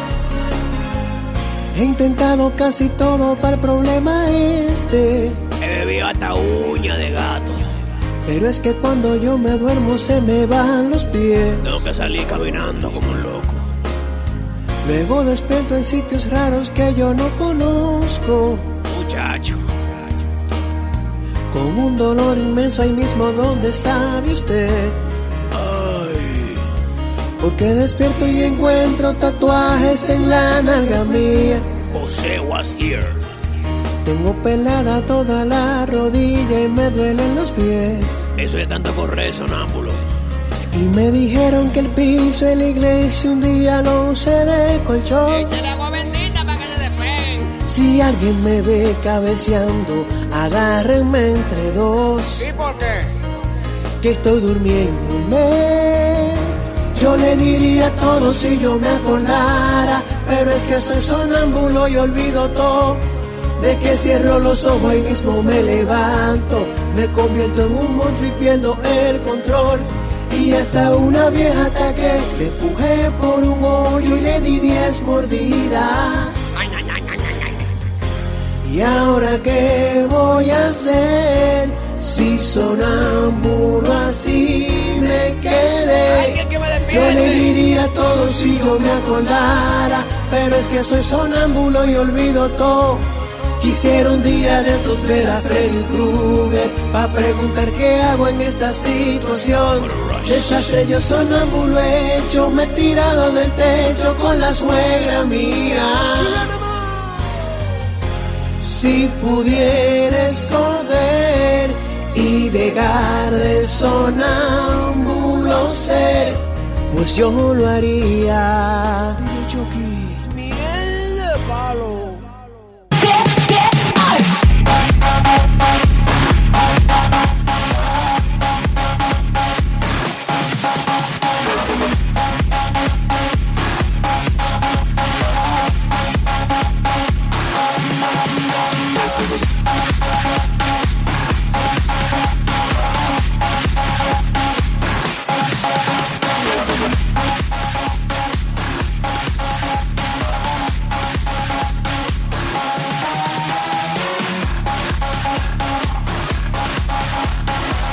Señores, eh, tenemos aquí a un par de estos intelectuales que han venido eh, a dar una charla.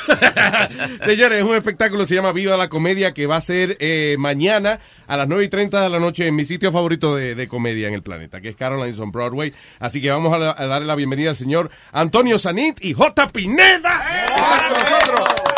Que les paguen más, que les paguen más. Es parte de la cartelera. Estamos hablando de lucha libre ahora, so, eh, no, para no confundir. Di que Antonio y Jota se van a tirar contra el piso en el- la tarima. Eh, El diablito azul. sí.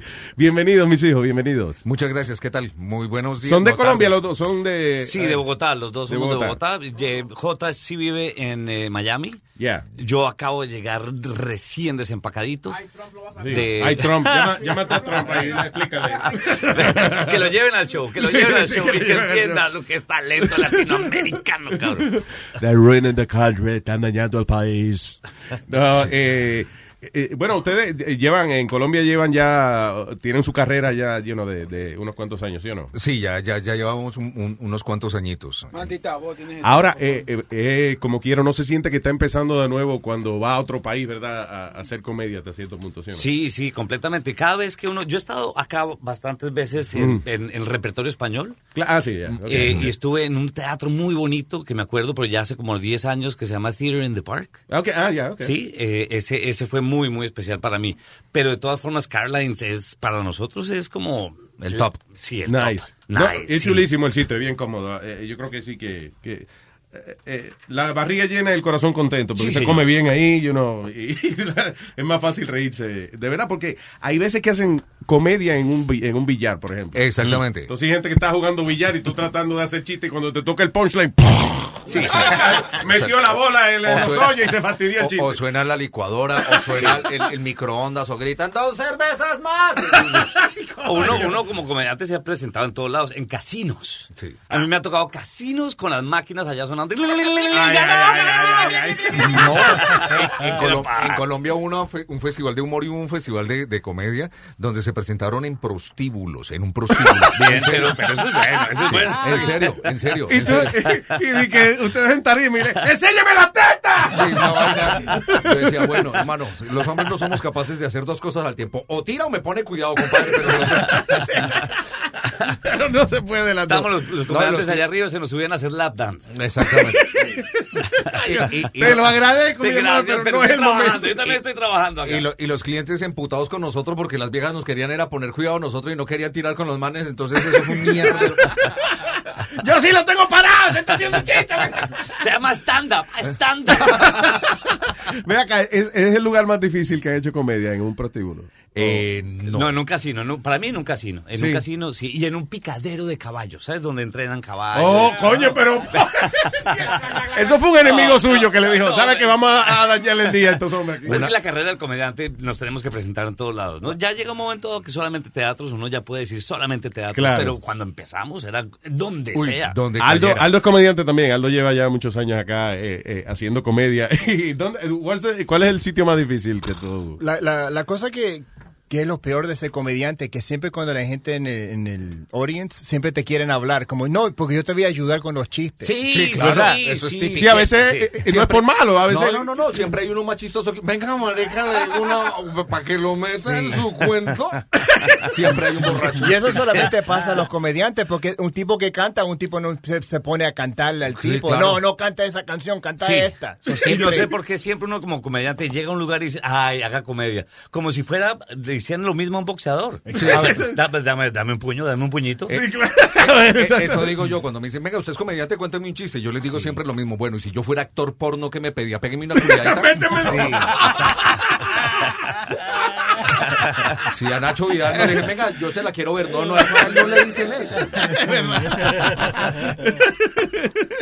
y que queda claro que si alguien quiere vérsela, pues usted con mucho gusto. Pero También, también, también.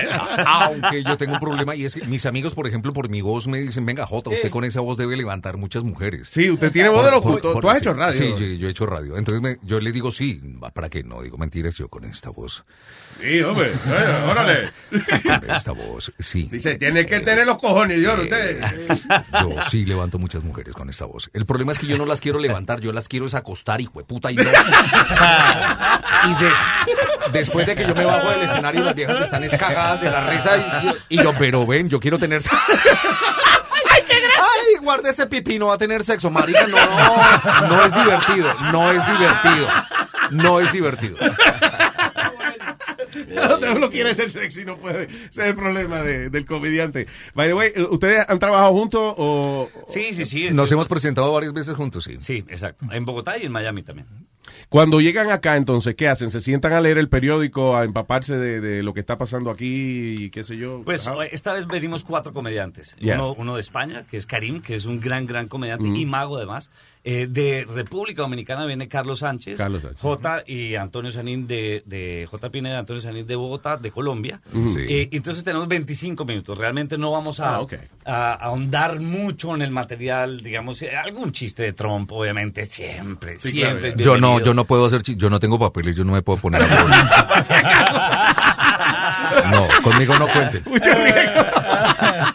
Trump presidente. ¿no? ya. Eso sí, no es verdad. Es muy inteligente de su parte. My president, my president. ¿Hay, ¿Hay algún lugar eh, que sea para ustedes, eh, digamos, más fácil que otro de hacer reír? Digamos, ¿hay algún país que ustedes digan, ¿sabes qué? Mira, por alguna razón, tal país, eh, eh, la gente se ríe más fácil que en otro lado. Yo siento que Perú, Perú es muy, muy- lo reciben a uno con mucho amor. Oh, qué nice. Sí, sí, sí. Eh, no sé por qué, no sé exactamente cuál es la química que pasó ahí. Sí. Eh, en general los países son muy amables con nosotros, los comediantes, porque además vamos a hacer comedia, ¿no?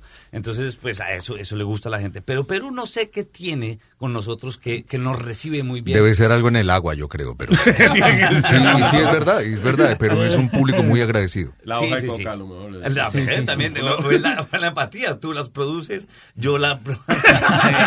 En ese orden de ideas, Colombia sería el pionero, pero no, entonces. Es una mierda ser colombiano en este país. ¿Verdad que la gente Yo no nada más puedo- te habla de eso? Yo no, puedo, yo no puedo tener gripa en ese país, yo no puedo tener gripa y que me pare la policía, hermano. Where are you from? I'm from Colombia. Mierda. Ya estoy metido en un pedo y yo no he hecho nada. Where are you from, sir? Excuse me. Y suena la alarma. Tengo gripa. Es una mierda. Nosotros la vendemos, no la consumimos. Por eso yo, negocio, nos daña el negocio. por eso yo digo, I'm from Colombia, I'm not drug dealer yet. Yet. No hemos llegado ahí todavía. Siempre le preguntan que si el apellido es Escobar. Exactamente, sí. Es una vaina. Óigame, so, entonces mañana a, la, a las 9 y 30 de, de la noche están en Caroline's on Broadway. Qué bueno, yo quisiera que se siguiera haciendo más comedia eh, latina aquí. Yo creo que hay la, el público para hacer eventos semanales aquí. Sí, que, que- que empiecen a apoyar y van a ver que, que entre más apoyan, más venimos, de todos lados. Claro, hay muchos comediantes, hay un movimiento muy interesante en toda la- Latinoamérica y queremos venir, tenemos muchas ganas de venir. Entonces, si esto se empieza a aprender, pues estamos, tenemos una voz que es muy importante. Fuera de micrófono hablábamos de eso y decíamos que pues eh, cualquiera que hable español eh, puede escuchar nuestro nuestro trabajo y no tengan en la cabeza de que ah que como es colombiano, como es dominicano, como- entonces no lo voy a entender. No, no, no, no. Precisamente lo que queremos es hacer shows lo suficientemente abiertos para que cualquiera que tenga habla hispana lo entienda. Esa Sí, claro. Y ustedes son comediantes profesionales también. O sea, yo creo que habría, habría que ser muy, Bueno, eh, muy profe- profesionales, profesionales. No tenemos carnet. Bueno, Son comediantes y llevan muchos años en la vaina. No les han dado carnet todavía. Todavía no hay, eh, no tienen la colegiatura de, de comediante. Pero, por ejemplo, si la gente, pueden, pueden buscarnos, la gente que está oyendo en este momento, en YouTube eh, tenemos material de Claro. eh, J. Pineda, para que se acuerden o se metan en este momento, o Antonio Sanín, ¿quién pidió pollo? Yo, que es- yo es tengo un una- ma- yo tengo un material buenísimo de Jerry Seinfeld, por ejemplo, ahí en mi canal. Véalo a él, véalo a él. O- Oye, porque sí, porque no es un problema para eso, eh, eh, you know, YouTube, para ustedes, por ejemplo, de que te matas escribiendo una rutina buenísima y ahora está en YouTube y ahora entonces que eh, Sí. te da trabajo repetirla o No, whatever. no, no, pero a, a mí me pasó una cosa muy graciosa, es que alguien, yo tengo un DVD que fue que funcionó muy bien en, en- en Colombia, y se alguien, lo piratearon y se volvió famoso. alguien, lo subió, alguien lo subió, no yo, y tiene un millón ochocientos o dos millones ochocientos, sí, alguien se está volviendo rico con mi material. Eso era- Pero, es verdad, ya. pero para nosotros también es bueno la exposición, ¿no? Le- que mientras Sí. más material haya por ahí en redes sociales. Por lo menos te produce shows. know. Exactamente. Sí, la gente a veces se preocupa porque lo van a piratear y van a subir eh, eh, clandestinamente el material. A mí me parece que eso es lo mejor que le puede pasar a un comediante o a un artista, pues que la, la, la vaina se vuelva popular. Sí, es que, listen, ahora mismo el que quiera vivir del disco está fastidiado, porque el di- you know, ya grabar un LP no te produce dinero. eh, eh, you know. No, es el show. La canción ahora es tu presentación, eh, tu hoja de presentación. You know. Sí, y entonces yo siempre le digo a la gente, una cosa es lo que usted ve en las redes sociales, pero venga y no, nos ve en vivo que es otra cosa. Claro. Es otra vaina, es otra vaina. Además va cambiando, todo va cambiando, no vamos, el, el stand-up es muy orgánico, entonces le vas metiendo cositas, le vas sa- sacando cosas que te aburriste ya, entonces va lo que ves tú en las redes sociales generalmente es mucho más enriquecido. ya. Claro, exacto. Sí, uno ve un pedacito nada más. eh. Sí. Y aparte de eso, yo me acuerdo cuando yo crecía, yo compraba los tapes de un comediante cubano, se llamaba Álvarez Guedes. Claro, claro. Y yo la escuchaba 60 veces el tape, porque Claro, no, claro. no es solamente el chiste, es eh, el, el, el performer, el artista Sí. que lo está haciendo, que tiene esa gracia, coño, que te dice la misma vaina siete veces y tú te ríes. Claro, hay, hay como canciones que uno, que uno ah, le piden, ay, haga el baño, haga el baño, Como- haga el baño. O, o Lelutier, que uno dice tal obra de Lelutier que es buenísimo, entonces uno como que se repite esas cosas. Claro. ¿Alguna vez alguien se ha puesto violento con ustedes en tarima o algo así? Un- Una vez me botaron a mí un brasier. Nunca supe si era una señora que estaba cansada, que le apretaba o algo. Sí, no, fue ni siquiera por, porque tú le gustabas. Dice, Mira, coño, toma esta porquería. A mí sí me ha pasado varias veces, pues un par de veces, un par de eh, anécdotas medio incómodas, que la gente se pone un poco violenta, y más cuando uno está arrancando que no conocen quién es el personaje, ¿no? Entonces, ay, está uno en una discoteca, se va a presentar en una discoteca, son las 2 de la mañana, le paran la música a la gente que quiere seguir rumbeando y con ustedes el comediante. Güey, puta, entonces se sube uno allá. ya cae pesado. Claro, entonces me han pasado un par de cosas que le, le lanzan uno botellas. Porque todo esto te echa la culpa a ti, como Sí. que tú fuiste el que decidió Y que les, lo y les digo yo, si me van a mandar la botella, por lo menos mándemela llena, huevón. No me la mande desocupada. Sí. A mí me pasó al principio, justo al principio, yo estaba en una presentación para urólogos. Esto es de verdad.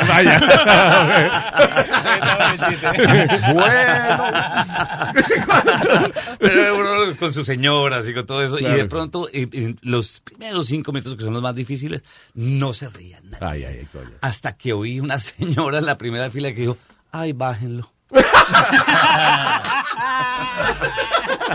Que eso ahora, o sea, después que pasa es un chiste, pero Sí, yo me imagino que uno se queda, o sea, ustedes como artistas se quedan con eso después, like, coño. Sí, no se te otra, olvida. otra vez a mí me pasó, saliendo de un, de un, de un teatro en, en Bogotá, terminé y bueno, y la gente se va para el camerino a tomarse fotos con uno y bla, bla, bla, bla, bla, bla. Mi show había durado como hora y cuarenta, se me fue la mano ese día y vinieron y se tomaron unas fotos. Una señora se estaba tomando fotos conmigo y dijo algo a alguien y yo contesté y la gente se toteó de la risa y se reventaron de la risa y la señora me golpeó en el hombro así toteada. Ay, ahora sí me hizo reír usted y yo. Ahora, ahora sí. Después de dos horas. Si quiere le devuelvo la plata. O sea, perdí mi tiempo. ¿Qué fue lo que pasó aquí? O sea, Ahora sí me Ay, hizo- ahora sí más chistoso usted. Ahora sí me hizo reír. Yo como yo- Ella cree que te estaba dando una tremenda Vie- felicitación. Vieja hombre. loca, man. Y hablábamos antes de, la- de, los, de los borrachos que quieren ayudar al show, ¿no? Claro, Y opinan en mitad del show. Diga, diga lo- el papel higiénico. Sí, sí. Y, y meten, meten la cuchara. de, Venga, usted no se sabe el del que va por la... No, hermano, yo no cuento chistes. Ay, cuente su chiste, güey. no sea así. Sí, sí, no sea así, le dicen a uno. Eh, y sí, porque ustedes están, eh, by the way, también el estilo de ustedes es eh, conversacional. Como, Sí, claro. Que no es de que llegan dos compadres. Siempre No. a veces aparece un chistecito ahí, pero eh, ustedes Pero sí. cuentan anécdotas. Es de, de observación, de observación. observación. Y miramos lo que está ocurriendo en el mundo, en nuestra sociedad, en nosotros. Es muy universal realmente. Tratamos de, de, de hablar siempre lo que nos pasa a nivel eh, universal, ¿no? La persona que se está tropezando por la calle, la persona que está hablando con la otra persona y de la boca de esa persona salta de pronto una partícula de baba que siempre le queda a uno aquí al lado. sí, sí, sí, y uno, a partir de ese momento uno ya no vuelve a hablar. que le da miedo que la baba le toque el lado de arriba. El lado de abajo ya lo perdiste, ya Sí, lo perdiste. No hay nada que hacer, pérdida total. No quieres otra víctima. No, exacto. De todas esas bobadas hablamos. y- ¿Cómo reaccionamos frente a las cosas, no? Cuando uno se golpea, por ejemplo, yo, yo, yo, yo digo que, pues por lo menos yo no soy políglota, yo medio hablo inglés, hablo español, pero eh, hay, hay momentos en los cuales uno habla otros idiomas. Por ejemplo, cuando uno se, cuando uno se golpea el dedo chiquito del pie, uno siempre habla en japonés. ¿Ah, sí? Siempre. ¿Cómo es? Claro, usted golpea y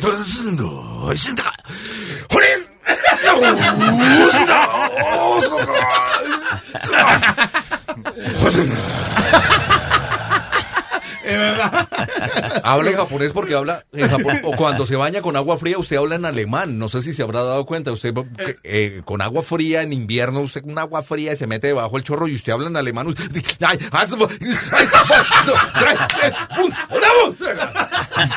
habla en alemán. O sea, usted sí, usted sí habla Sí, idiomas. habla idioma- habla en lenguas. En lenguas. Claro, claro. Eh, eh, ustedes tienen, si fuesen a, tienen un personaje ustedes, en otras palabras, eh, una, una identidad en tarima, si le fuesen a decir, ok, No, es un alter ego parecido, a Un uno, alter ego, pero, pero el, el que puede decir cosas que uno realmente no dice, ¿no? El, el comediante en general es un poco más tímido que el improvisador o que el cuentachistes que entra a una fiesta y empieza a contar chistes. Sí. chistes. El comediante en general, no sé por qué, pero sí nos caracteriza que somos un poquito más tímidos socialmente. Sí, porque se están observando. Exactamente. Exacto. Entonces, cuando nos subimos a una, a una tarima, ya soltamos lo que no podemos ser en, en la vida real. Mi, mi esposa cuando yo era casado me decía, pero usted es muy chistoso en el escenario, ¿por qué no es chistoso aquí? Qué pesado. Y yo siempre le decía lo mismo, es que yo tímido, yo, yo, yo, yo gratis soy tímido, págueme. ¿Cómo se cae la risa? Págueme, págueme, verá que eso nos divertimos todos. Ah, eh, el señor, ah, ¿dónde está Aldo? Oh. Ahí está. Aldo. Aldo. Eh, tú- Volvió, Te empezaste la comedia en español con nosotros, Fede. Sí, la- yo, yo siempre lo hago en inglés y yo nunca lo Ok. hice en español, pero yo soy como usted, que ustedes dicen historias, porque a mí no me gusta la, yo no, la gente que dice chiste de chiste, Sí, no. como dos, dos tortugas cantando. Yo, Sí, es- yo no un entiendo, cubano, yo- un sí, yo no le entiendo una mierda eso, yo no lo- pero a mí me gusta decir historias. o con Luis me invitó a House of Blues.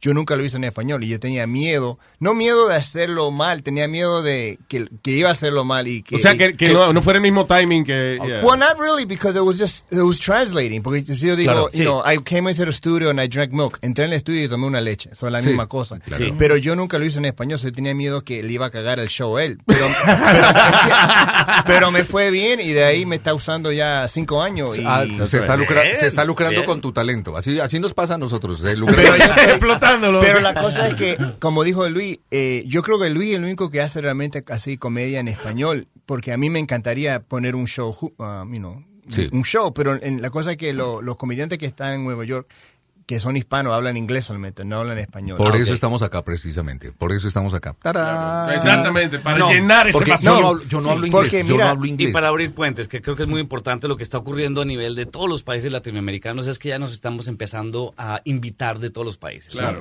Entonces acaba de estar eh, eh, Escamilla en Colombia. Oh. Entonces, y podemos, yo, a a mí me acaban de invitar a Madrid y vemos que son comediantes parecidos, estamos muy, muy parecidos todos, ¿no? Eh, Y, y- de- eh, o sea, eh, y también una de las cosas que estábamos hablando fuera del aire es que a veces uno, el que dice, no, que el comediante es de, de- de colombiano, lo que sea, listen, uno se crió viendo El Chavo del Ocho, Claro, eh, muchos de nosotros, eh, la- las comedias de, de México o whatever. Eh, yo siempre veía ah, en España Buenafuente, me gustaba ver el Ajá, eh, sí, eh, claro, Buenafuente, claro. And I loved it, y eso y no es comedia regional para nada, es un acento distinto, pero es Sí, comedia, y hay ciertas humana. palabras que uno llega a la conclusión. eh, Hostia, pues uno no la dice nunca, Claro. pero hostia, pero uno entiende. Claro. Es como. Que- que es, es una cosa que yo no he entendido nunca de los, de los españoles. Ellos tienen como un problema de gastroenteritis brutal porque se, vive, se viven cagando en todo. Que me cago en Dios, que me cago en la madre, que me cago en la hostia, que me cago en la puta. Hermano, nosotros en Latinoamérica cagamos en el baño, hermano. Además se van directo a la Virgen. Sí, venga, sí. venga, venga. Hola, no. Y- En España te invitan a cagar, tienes que decir, ah, ok, ¿a dónde vamos? Porque yo no, yo no voy a cagar ni en la puta, ni en Sí, qué cosa. Yo en las putas no me cago, por lo menos. Digo, hay que, hay que cobrar extra por eso. Sí, sí. Con profit. No, qué vaina tan desagradable. Señores, eh, eh, de verdad que, oye, se ve que va a estar bueno el show. Definitivamente. Ay, Dios quiera. Y hay que hablar de Carlos Sánchez, eh, de República Dominicana, gran comediante. Y de Para Carlos. todos los dominicanos que estén oyendo en este momento, mañana vamos a estar a las nueve y media de la noche en Caroline's on Broadway. Caroline's on Broadway, que se pasa muy bueno, ya nuestro público sabe, y el que nunca ha ido, vaya, es una tremenda experiencia. Primero, eh, el sitio es chulísimo, se come bien, y eh, es un ambiente íntimo, que usted no se siente que está, la tarima está lejos, no, no, es, es- really Está nice, muy bien diseñado. Sí. Está muy bien. Arquitectónicamente. Yo les quiero contar una anécdota si todavía tenemos tiempo. Yo soy arquitecto. Eh, yo estudié arquitectura en Colombia y hace veintipico de años, como 25 años, eh, por un, eh, cuando estaba estudiando arquitectura, por un ejercicio de la universidad, me, eh, llega- llegó el profesor con una cantidad de planos de, de sitios del, locales del mundo, restaurantes, Sí. bares, discotecas, whatever. Y ah, yo escogí uno y precisamente fue uno que hoy es el Carolines Comedy Club. Oh, wow. Y yo conozco los planos del Carolines. Es, ah, también vale aclarar que es mi primera ¿Sabe vez en por Nueva dónde York. sacar la plata? Exactamente. Yo sé por dónde vamos a huir con el botín. Sí. Obviamente. Y entonces, yo siempre dije, yo me quiero presentar ahí porque yo hace 25 años yo ya, yo ya hacía cosas Wow, y yo ya me presentaba chulo. en bares y hacía vainas. Yo dije, algún día me voy a presentar allá.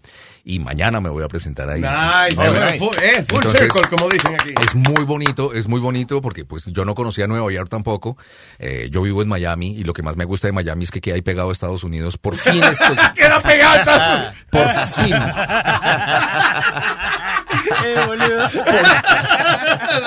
Casi no me dan la visa para venir a Nueva York. Entonces, por fin conozco yo Estados Unidos, por fin estoy en Nueva York.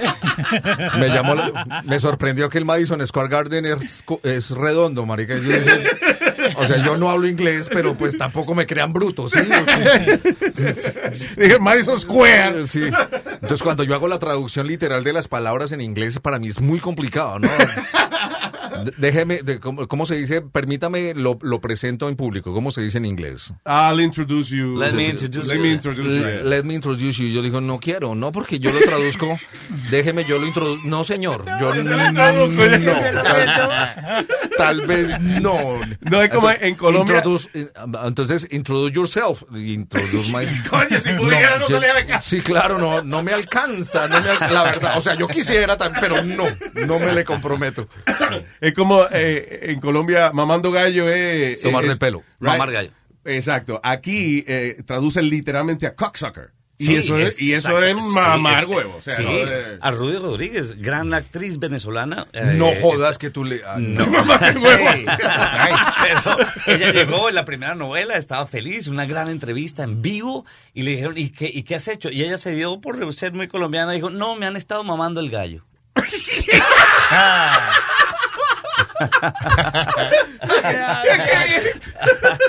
no, pues él está contenta. Es diferente, es diferente. Es muy diferente. Es muy diferente mamar cosa- gallo que mamar el gallo. Sí, son dos cosas completamente diferentes. No. No, y la explicación es peor. No, porque mamar gallo y mamar gallo no es lo mismo. No, no, no, no, what? Sí, sí. Señores, de verdad que los felicito y les deseo el mayor de los éxitos y que esto se convierta en una tradición. Viva la comedia. Es mañana, 9 y 30 de la noche en Caroline's on Broadway. Go, ríase un rato, pásela bien, se da un par de traguitos y disfruta con estos profesionales de la comedia. Muchas gracias, señoras y señores. A ti. El señor Ah, Antonio Sa- eh, Sanint, me gusta el apellido eh, casi de santo. Sí, sí, sí, casi. Casi, casi de santo. Casi. Y el señor J. Pineda, muchas gracias. A ustedes. Eh, Gracias. un fuerte aplauso. By the way, eh, la arquitectura no deja tanto como... No, no, pues eh, sí deja, pero pues todas mis construcciones eran parrizas, entonces yo me... por eso me dedico mejor a construye mejor chiste que Billy. Muchas gracias, señores. Mucho éxito. A ustedes. By the way, tienen social media ustedes si quieren. Sí, Obvio. a- arroba Antonio Sanint, Nice. conté al final. Y también me acaban de, ac- de acordar, obviamente, acá el productor me acaba de decir, vende tickets, vende tickets. ¡Claro! Carolines.com. Carolines. uh, oh, yeah. o geniosdelhumor.com. Geniosdelhumor.com. Ah, ok. eh, Karim, a- arroba Mago Karim, que es el otro Sí. comediante español que viene, que es sumamente divertido. Y eh, arroba Carlos Comic arroba carloscomic y el mío es arroba J Pineda, pero J la palabra, no la letra, no Claro. Joto, J. J, J, Pineda. Felicidades, muchachos. ¡Viva la comedia! Mañana en Carolines. Para boletos, carolines.com y geniosdelhumor.com. Geniosdelhumor.com. Gracias, muchachos.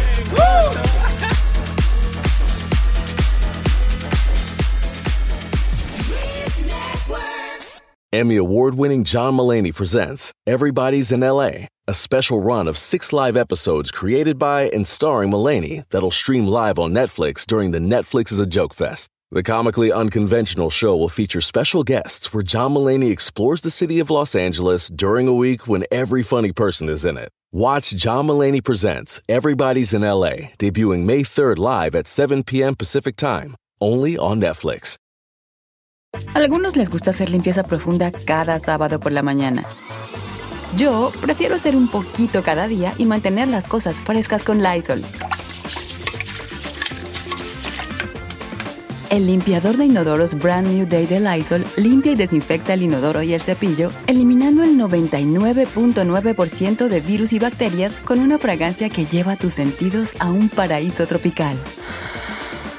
No solo limpies, limpia con Lysol.